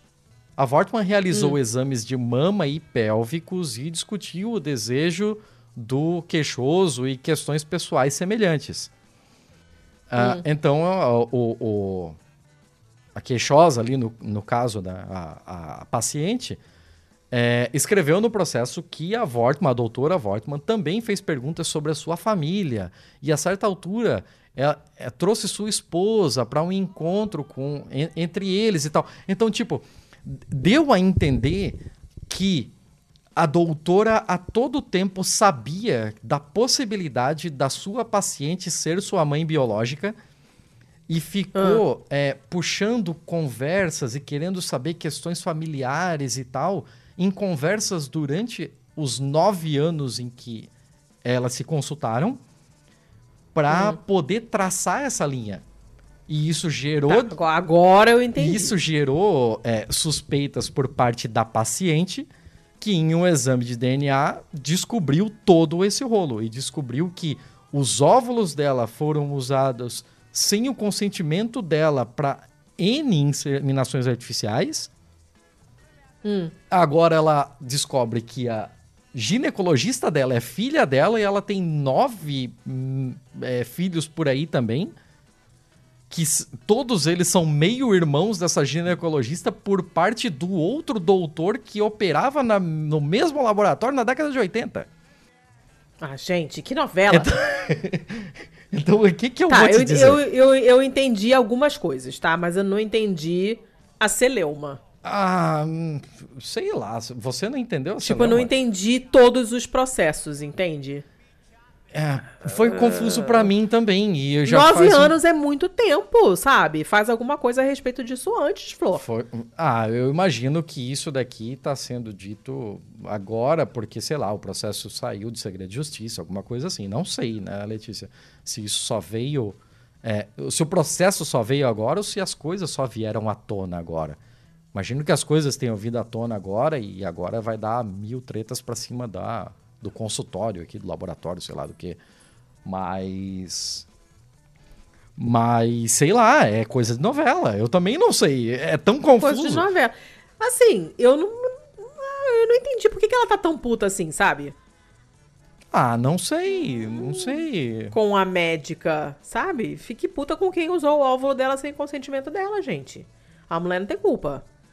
Ma- Mas aí é que tá. Em, em determinado ponto, em determinado aspecto, ela deu a entender que ela já sabia.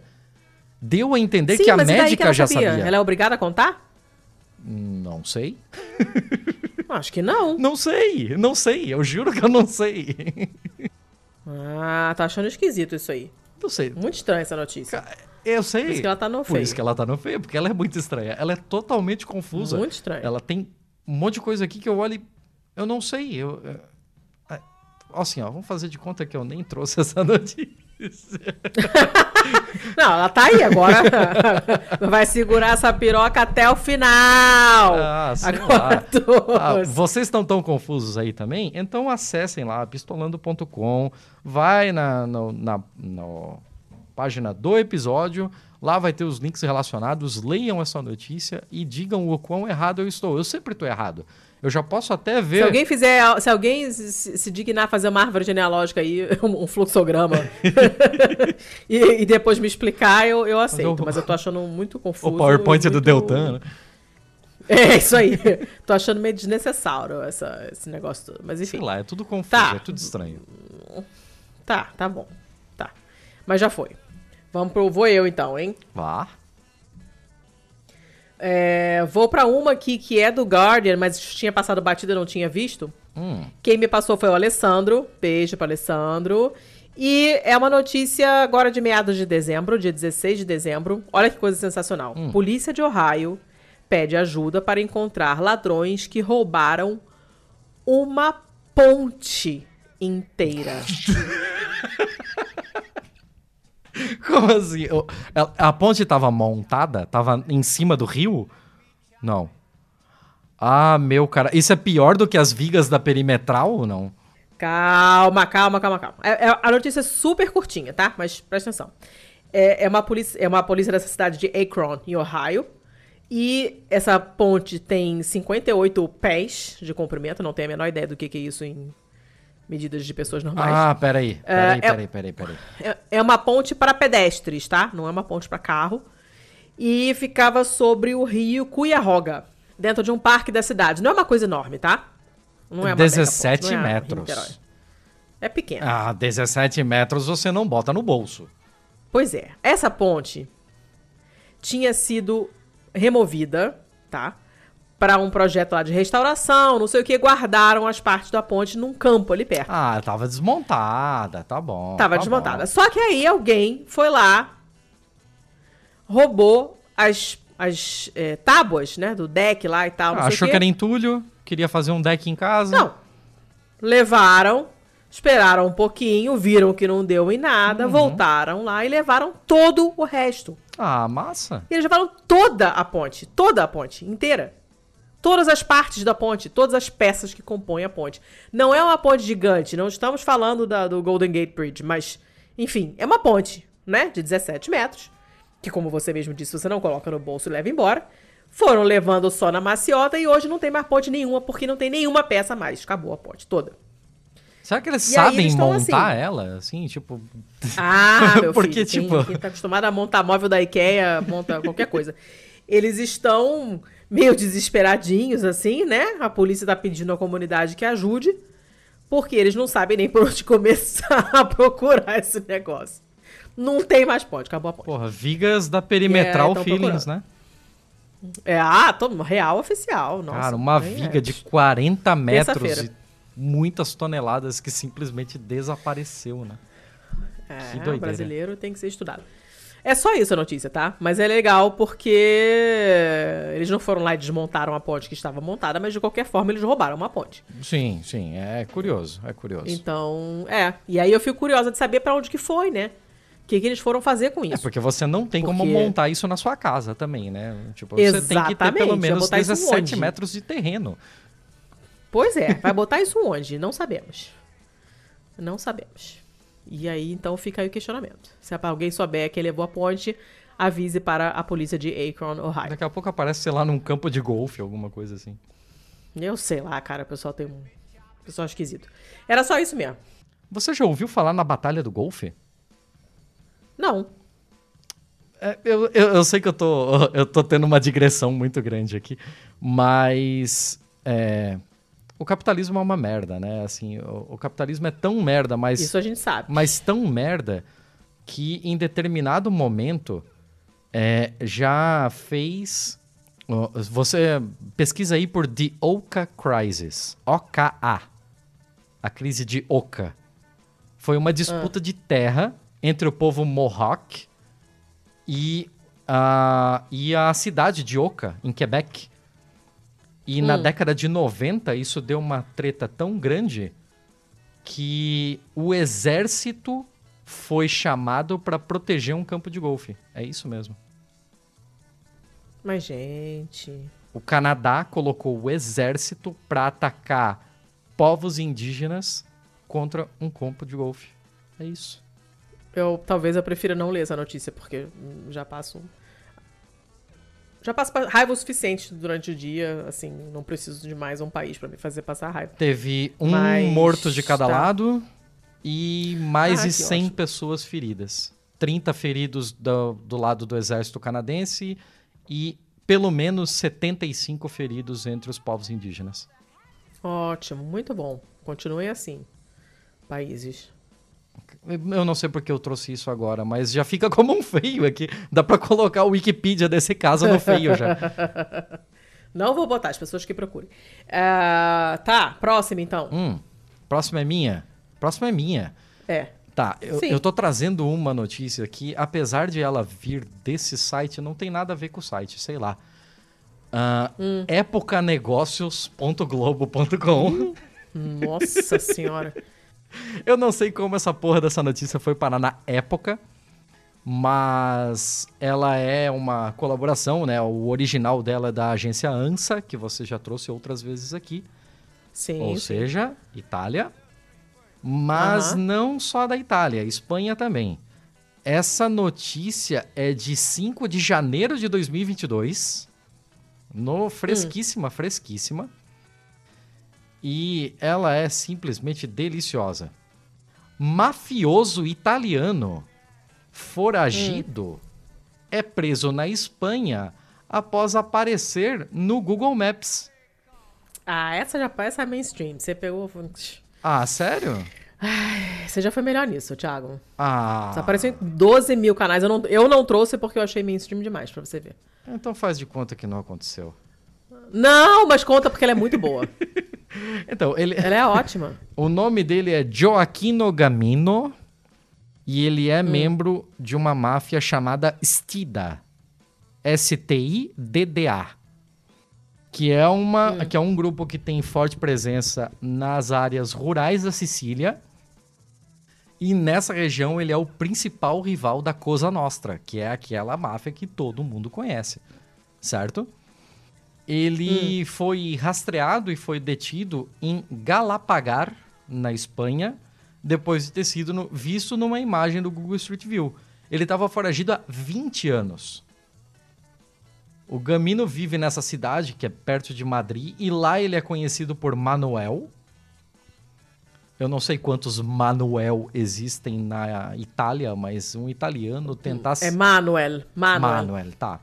Ok. É, eu, eu, eu fiquei olhando isso e, caralho, por que um italiano tá se passando por Manuel? É, não é o nome italiano, é. É. E lá ele se casou e ele trabalhava como chefe. Chefe de cozinha. Além de ser Ó. dono de uma loja de frutas e vegetais. De uma Hum. verdureira de, de, de cidade pequena, assim. Ao longo dos anos, a polícia siciliana realizou várias investigações. E em uma busca pelo criminoso, é, acabou encontrando ele na frente desse dessa verdureira dele, que se chama El Huerto de Manu. Meu Deus, gente. Já tinha um mandado de prisão europeu emitido desde 2014 e dessa vez ele foi pego, ele tem 61 anos. Ele foi localizado graças ao Street View, já falei, né? E uhum. a polícia acreditava que um dos homens se parecia muito com ele, mas a identidade só foi confirmada quando os agentes foram em loco lá, né? E encontraram a lista de um, um restaurante próximo chamado La Cocina de Manu. Ele botou tudo com o manual dele. a, a, loja e o restaurante estavam fechados por conta das questões da pandemia e tal, mas as autoridades encontraram uma foto dele vestido com o traje de chefe numa página do Facebook. Com isso, eles Gente. reconheceram por uma cicatriz no lado esquerdo do queixo. Porra, ele podia deixar uma barbinha, né? É... Mas também já tava 20 cara... anos. 20 anos o cara vai baixando a guarda, né? É... Porra, pelo amor de Deus. e aí, além de associarem isso, tinha um negócio que é, é, é, assim, a cereja do bolo, que no cardápio do, do, do restaurante dele, do La Cocina de Manu, tinha um prato chamado cena siciliana.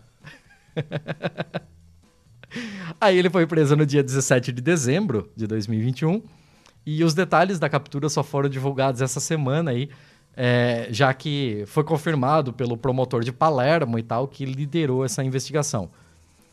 É, não é como se passássemos os nossos dias vasculhando o Google Maps para encontrar fugitivas. Disse o, o, promotor pro, pro Guardian. é, foram muitas e longas investigações e tal que nos levaram à Espanha e estávamos em um bom caminho e o Google Maps foi ajudando a confirmar.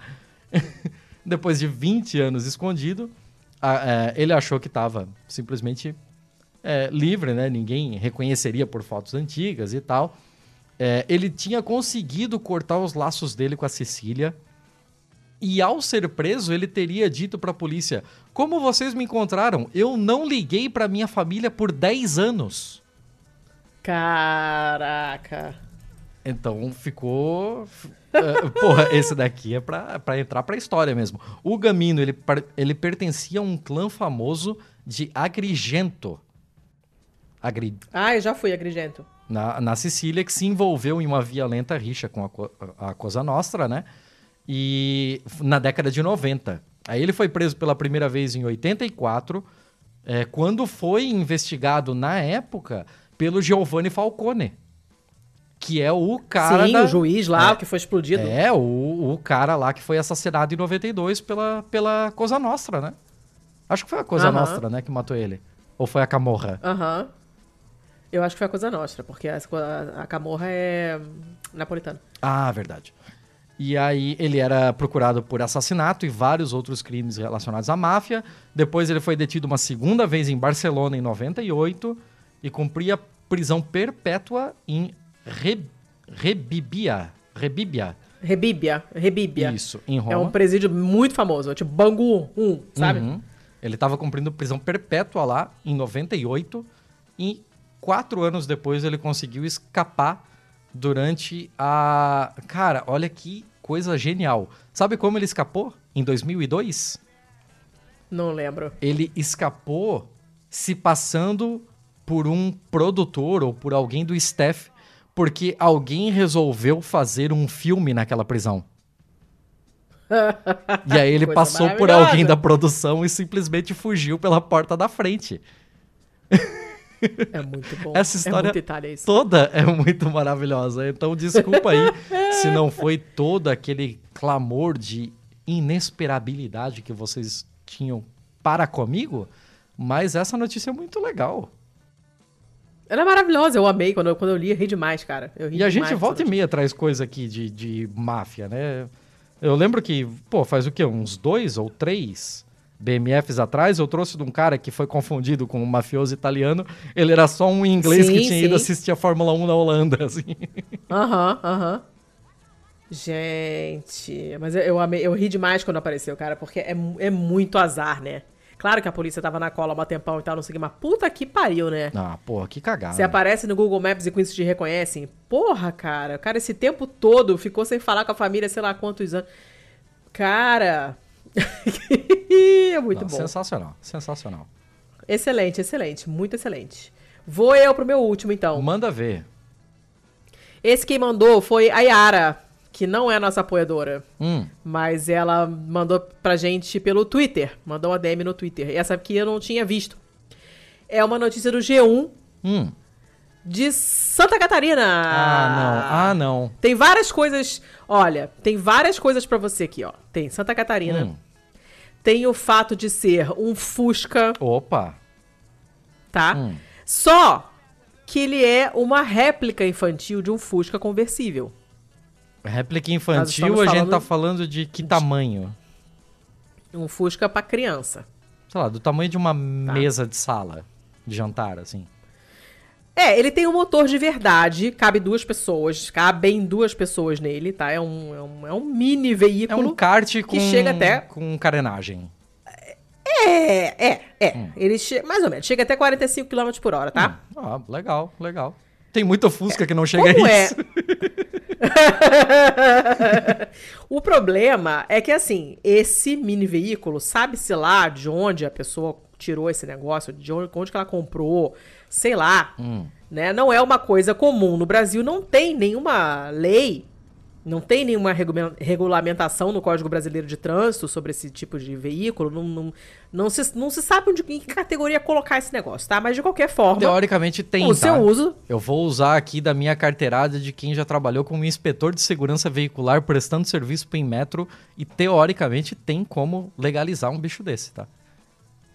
Ah, não sei. O que está escrito no G1 é que o veículo não possui regu- regulamentação própria no Código Brasileiro de Trânsito e o seu uso deve ser restrito a áreas de lazer. Só que aí as pessoas estavam andando na rua com esse negócio. Tava dando rolê. assim, entendeu? Isso aconteceu em Itapoá, no norte catarinense. Ah, porra, né? bem pertinho de Joinville. E... Bem pertinho. É, não, não conheço e. é, enfim, os caras estavam lá. É um, é um brinquedo, entre aspas, da- de uma criança de 7 anos, que é a filha dessa Simone Franca. Uhum. A família mora no Paraná, mas tem uma casa de praia no litoral catarinense, estava passando o Réveillon lá, né? E o pai da menina e a menina estavam no carrinho no momento em que a, o, PM deu ruim lá, né? A família já tinha sido avisada, ó, não é pra andar na rua com esta merda. Mas o cara insistiu, o babaca foi lá e saiu com o carro na rua e o mini carro acabou sendo guinchado por não oferecer condições de Me segurança. diz que ele foi rebocado por um mini guincho. necessária. Por favor. Seria lindo, mas eu acho que não. Não possuía documentação necessária e por ser dirigido, entre aspas, por pessoa não habilitada. Era a criança quem estava dirigindo. Ah, aí é problema. Aí é, problema. é mais fácil legalizar Então, esse carro o do que pai- conseguir uma carteira para uma criança de O 7 anos. pai, pois é, né? O pai vai responder criminalmente por entregar o veículo a condutor não habilitado e muito menor de idade. Mas como assim entregar o veículo se eles não consideram isso um veículo habilitado? Ah, Opa! mas aí você vê a confusão do negócio. aí a família ainda fala assim: ah, ninguém orientou nada, não. Ninguém falou que a gente não podia transitar com esse carro em via pública. Tá ruim isso aí, entendeu? Mas aí o pai foi multado, teve habilitação suspensa, a mulher ficou toda putinha. Ah, ele simplesmente parou, a gente já foi chamando o guincho, eu mostrei a nota fiscal, ele nem quis ver, né, né, né, né, né, né. Aí, o- tem um advogado aqui que é especializado em direito do trânsito, e ele fala que carrinho infantil desse tipo é considerado brinquedo, então não tem regulamentação própria no Código Brasileiro de Trânsito, porque ele sequer é considerado um carro. Ele é considerado um brinquedo. E o seu uso, portanto, é restrito somente a áreas de lazer. Você fica lá no teu condomínio de merda andando com esse negócio. Teoricamente, você poderia colocá-lo como veículo especial, que é o, o que o pessoal faz quando quer legalizar, por exemplo, é, triciclo de fabricação própria. Sei lá, o cara pega uma frente de uma moto qualquer e um- uma traseira de Fusca e faz aqueles triciclo muito bizarro, sabe? Isso é um carro Ah. de fabricação artesanal, é feito em casa e tal, né? Mas você consegue, inclusive, colocá-lo na categoria de veículos especiais. Você consegue sei, gerar um número de discutir com chassi um cara que é ele e advogado e Advogado especializado em direito do trânsito, não sou eu que vou discutir Grandes merda que você é Ele advogado. eu vou ter que achar esse áudio pra colocar, óbvio. É, e aí o problema, o que esse cara tá falando, que o especialista tá falando, né, é que ele tem. É, é, é um brinquedo, mas quando é colocado em via pública, ele tem o tratamento equivalente a de um automotor comum. Sim. E aí precisaria de licenciamento e habilitação. Sim. Só que ele não é um veículo. Então não dá para fazer licenciamento e habilitação. Ele é um brinquedo. Uhum. Então é um negócio super estranho. E aí ele fala que a utilização desses carrinhos funcionaria para áreas restritas, uhum. definidas pela autoridade de trânsito, tipo, sei lá, tem autorização para ter um parque de carrinho de bate-bate e você faz uma área ali, um cartódromo pra essa merda desse carro também. É, tipo, você assim, ó, você poderia andar na ciclovia com ele? Não é a não. rua, não é a estrada de rodagem dos carros. Você poderia andar numa ciclofaixa? Não pode. Você poderia não, andar na calçada? Pode, não, não, para! Você pode andar no seu condomínio, acabou. acabou e se a convenção do condomínio deixar. Então, se a convenção do condomínio decidir que não pode, não pode nem no condomínio você enfia o seu mini fusca no cu. Tem Entende? foto dele? Deixa Só eu ver que aí esse advogado, dele. esse advogado, tá? Eu detesto as babaquices de brinquedo idiota, Calma, sabe? deixa eu ver a foto. Você sete anos, nem sabe que está acontecendo, né? Mas o advogado fala que isso deveria ser, é, deveria haver projeto de lei para regulamentar isso aí, porque vem crescendo esse tipo de coisa. Óbvio, o brasileiro vai ficando mais babaca com os anos e, e gastando mais dinheiro com esse tipo de idiotice. E nas redes sociais, né, a família da garota chegou a publicar imagens do passeio e, inclusive, do momento em que esse carrinho foi guinchado. Porra, que Não bonitinho. É um guincho, Thiago, que bonitinho. Ele é bonitinho. Ele é bonitinho, né? Eles só podiam ter usado a tipografia certa no 53 ali para parecer mais com o Herbie. Ah, Thiago, não piora o que já é horrível. Aí a mãe falou assim: ah, comprei no passado, não sabia que precisa de autorização para andar na rua. A gente vê mobilete, bicicleta elétrica, assim, que é igual. Bicicleta elétrica e um mínimo Fusca é a mesma coisa, minha senhora, né? E a gente nunca imaginou que não poderia. Eu falei pro guarda assim: não, vou levar para casa, não vou mais sair de casa com ele, não. Aí o guarda falou: aham. E custou 12 mil, 12,5 mil reais. Caralho! Pô, mas funciona as luzes, tudo? Eu não sei, Tiago. É porque que assunto desinteressante. Ah, entende? eu tô curioso, porque aqui tem uma foto ah, dele não. sendo guinchado à noite. Será que ele tava com os faróis ligados, alguma coisa assim? Tipo. Tiago, hum. a família falou o seguinte: a menina tá super assustada. Ela vê uma viatura na rua e ela fica assustada. Ela tá certa, não pode confiar em polícia. Entende? A criança tá Aí, mais. Não, não para. Você, você tá tudo errado, você sabe muito bem Não disso. pode confiar em polícia. Não pode confiar em polícia. Está pelos motivos errados. O carrinho continua sendo guinchado lá, né? Hum. Foda-se. Que ele falou assim: ah, nossa, tava muito trânsito, tava andando por 10 por hora e não sei o quê, nananana. Mas não interessa. Ela disse que em São José dos Pinhais, onde a família mora, é comum ela transitar na, com a família no veículo em vias públicas, está tudo errado, tudo, tudo errado, né? Hum. E, e aí, ai, foi ótimo, porque ela, ele, ele perguntou o que, que eu tenho que fazer, eu tenho que pagar o guincho e tal, né? Eu pago, qual é a multa? E aí o policial falou assim: olha, eu acho que a senhora nem tira mais esse carrinho, não. A criança começou a chorar, perguntando se nunca mais ia ver o Fusquinha dela, mexeu muito com o psicológicozinho dela. Aí a mãe foi até lá na delegacia ver se era possível retirar o veículo. Falaram, nananinanã, tem que esperar abrir o fórum. Mas o fórum estava em recesso, né? O Poder Judiciário de Santa Catarina estava em recesso até quinta passada. Então, por agora, por esses dias, a mulher deve ter voltado lá para tentar liberar esse negócio ridículo lá. E é isso aí. Gente, olha só. Eu adoro dirigir. Adoro tá? Mas isso não é um brinquedo que você dê para uma criança de 7 anos, eu sinto informar. Ah, está Letícia. errado. Letícia, ah. só te digo uma coisa, tá? Ah. Réplica de Fusca conversível infantil guinchada em Santa Catarina volta para a dona. Ela está ah. numa alegria, diz a mãe. Isso é uma notícia imaginei. de seis horas atrás. Imaginei, imaginei. A negociação foi pacífica e resolvida no âmbito administrativo, segundo o advogado da família. Então tá. Quer apostar quando daqui a pouco ela sai na rua de novo com essa merda? Claro vai atropelar vai. alguém. Vai atropelar alguém. Não tem a menor dúvida. Mas enfim, né? Uma notícia toda bizarra. Não tinha nada que dar esse presente pra criança. Não tinha nada que gastar esse dinheiro todo com um carro desse. Não tinha nada que sair na rua. Não tinha nada. Tudo errado. Não tinha que estar no litoral catarinense. Não tem... Tá tudo errado na notícia. Ah, Tudo isso errado. aí é verdade. Não tinha que estar Não no é litoral verdade? catarinense. É Pois isso aí. Não tinha. Então, tudo errado. Também tinha que ser um mini guincho, não tinha que ser guincho grande. É, isso aí. E tinha que Tudo vir errado. uma criança no mini guincho pra revocar Já pensou que lindeza? um molequinho de 7 anos no mini guincho.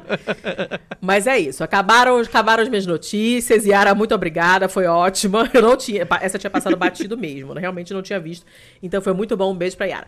É... Acabei. O que mais? Ó, Você tem mais aí? Não, bonitinho, mas 12 mil, puta que me pariu, né? Ah, se fuder, né? 12 Ah, mil reais, uma porra de um, de um treco pra criança, não. Sério, essa porra, não, não dá.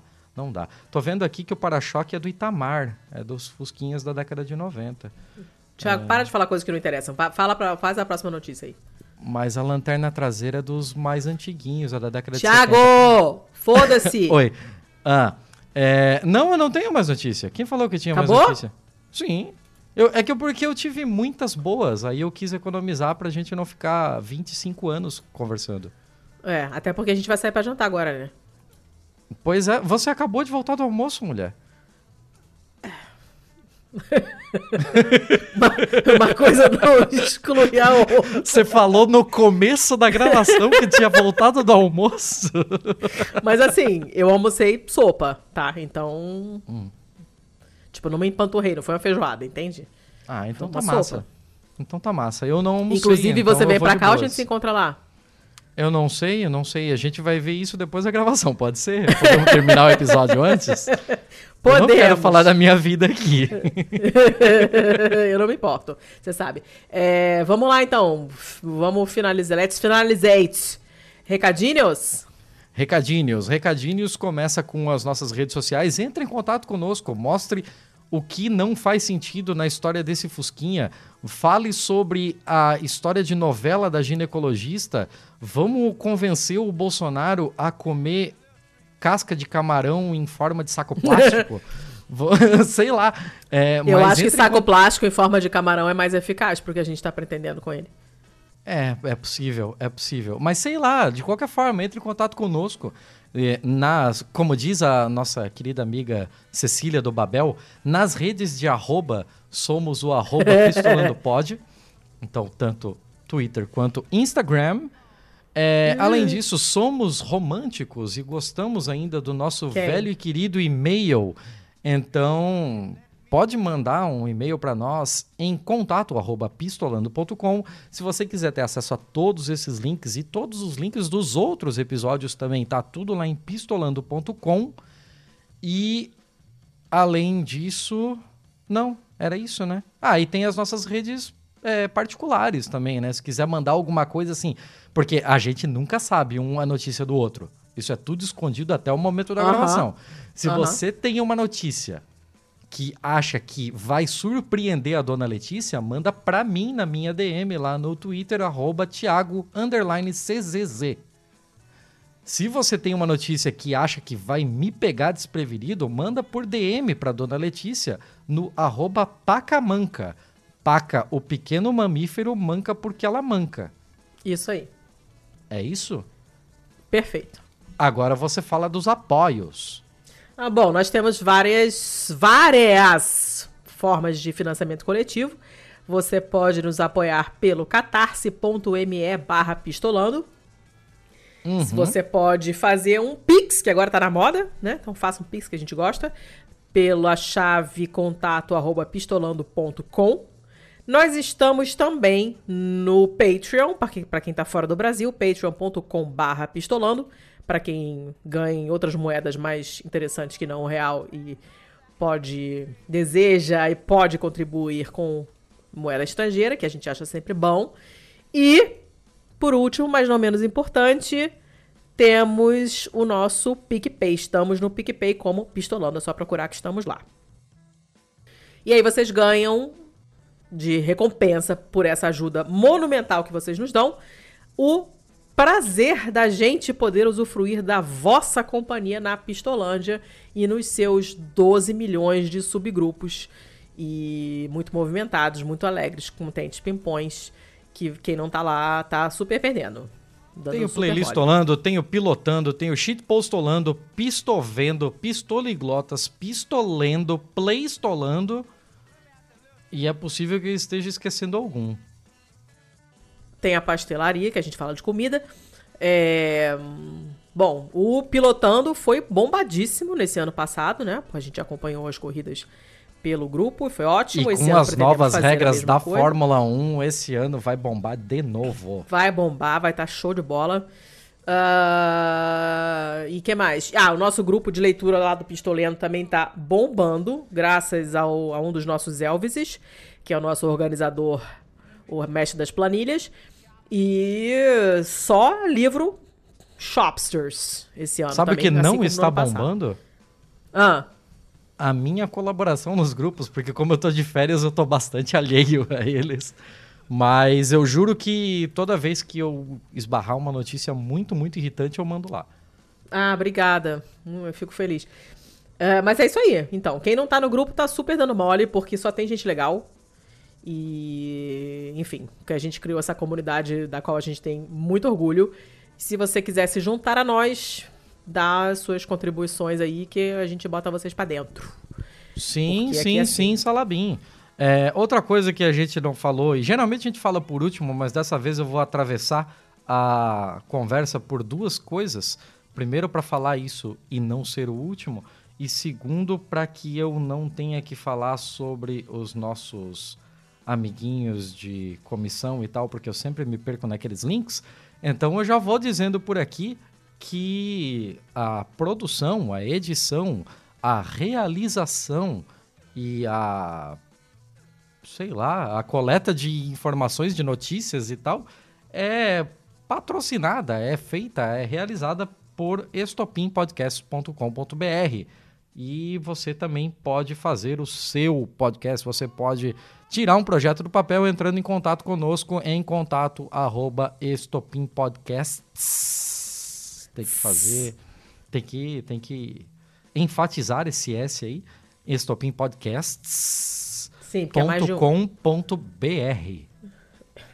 Isso aí. E acabou. E os, os parceiros? Ah, sim. É, a gente tem parceria. Ah. Aí, a vontade de sair para comer é, é grande. É, nós temos a parceria com a vesteesquerda.com.br. Vocês usem o código PISTOLA10 para ter 10% de desconto na sua camiseta esquerdopata. Tem várias, uma mais legal que a outra. Uh, temos também uma parceria com a editora Boitempo. Então você vai lá em boitempoeditorial.com.br barra pistolando e o que vocês comprarem do acervo sensacionível deles por esse link a gente ganha uns tereco-tecos. E se vocês forem comprar alguma coisa da Amazon, que a gente pede muito que vocês não comprem, né? Prestigiem sua livraria local, mas se vocês forem comprar qualquer coisa, não só livros, da Amazon, se quiserem usar o nosso link de associados, é o bit.ly barra pistolando. A gente ganha os trocados por lá também. E é isso aí. Agora acabou. Agora acabou. É, semana que vem tem episódio? Tem, Olha, né? Não, faremos gente... o possível. É pra ter, né? É pra ter. Não tem por que não ter. A gente não vai pegar tem. corona de novo? Ah, não vai, mas o aí depende dos convidados tudo, né? É, aí tem que ver se tem que torcer pro convidado não ficar corongado até lá. Também tem isso, é. É. É, bate na madeira, vai. Vamos, vamos deixar isso para semana que vem. Se não tiver, é. a gente vem aqui e avisa. De qualquer forma, mais uma vez, desculpe pelo hiato. A gente teve aí nossos probleminhas de saúde, de logística e tal. É, e ainda não estamos 100%. Mas não, a gente vai. Estão entendendo, né? Pela minha é, voz. Mas a gente vai levando as coisas aí da melhor forma possível, porque a gente não pode deixar o samba morrer, não deixa o samba acabar. O morro foi feito do samba de samba pra gente sambar. Tá. Forró também não, não pode morrer. Agora é patrimônio, não pode. É, é verdade. Né? É verdade. Já acabou o episódio, né? Já acabou o episódio. Vou dar pausa aqui, pelo amor de Deus. Então, beleza. Muito obrigado, pessoal. Até semana que vem. Até semana que vem. Beijo.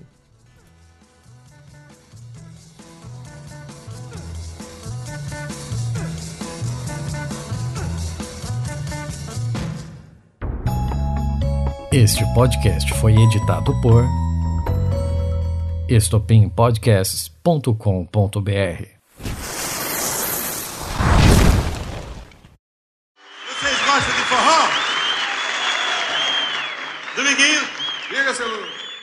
faz aquele floreado que você aprendeu com meu pai, o velho Januário, Agora. lá em Exu.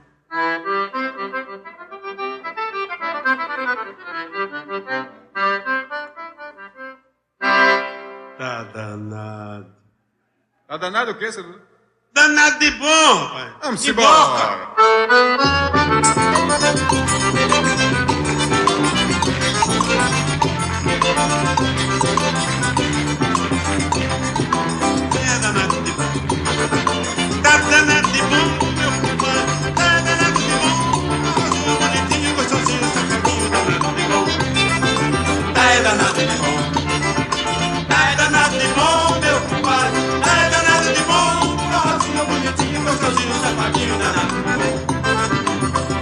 Bom. Olha a bacamira nas abombas, já cupido no triângulo e Mariano no melê. Olha meu compadre na viola, meu subiu na manola, piano no gongue. Olha a menina lá das colheres, tá sobrando capilé, já tem bebo pra danar. Tem negro dado que nem meu, tem negado piscando o olho, me chamando pra dançar. Tem negro dado que nem pior, tem negado piscando o olho, me chamando pra dançar. E eu vou lá, tá é danado de bom. Tá danado de bom, meu compadre, danado de bom. Danado, agora demais. Tá é danado de bom. Bora sentar. Tá é danado de bom, meu compadre. Tá é danado de bom. Forrozinho bonitinho, gostosinho, safadinho, danado de bom. Forrozinho de privilégio, no cabo forrozinho, e cada vez chegando mais. Cada cozinha pro terreiro, sanfoneiros da bombeiro, pra frente e pra trás. Olha, meu compadre Damião, pode apagar o lampião, tá querendo carear. Aguenta fora, meu compadre Bororó, que tipo do forró que não tem parar. Aguenta fora, meu compadre Bororó, que é o tipo de forró que não tem hora pra parar. E eu vou lá, é danado de bom. Tá danado de bom, meu compadre, tá danado de bom. Forrozinho bonitinho, gostosinho, safadinho, danado de bom. É danado de bom. Tá danado de bom, meu compadre. Tá danado de bom. Rosinha bonitinho, gostosinho, safadinho, danado de bom. Olha a bacabeira nas abumbas, é cupido no triângulo e Maria no belê. Olha meu compadre na viola, meu subiu na manola, piano no gongue. Olha a menina das colheres, tá sobrando capilé e já tem bebo pra danar. Negro dado que nem piolho, tem nega piscando o olho me chamando pra dançar. Tem negro dado que nem piolho, tem nega piscando o olho me chamando pra dançar. E eu vou lá, sim vou. Vou demais peidão um forró desse? Olha chegando lá! Ah.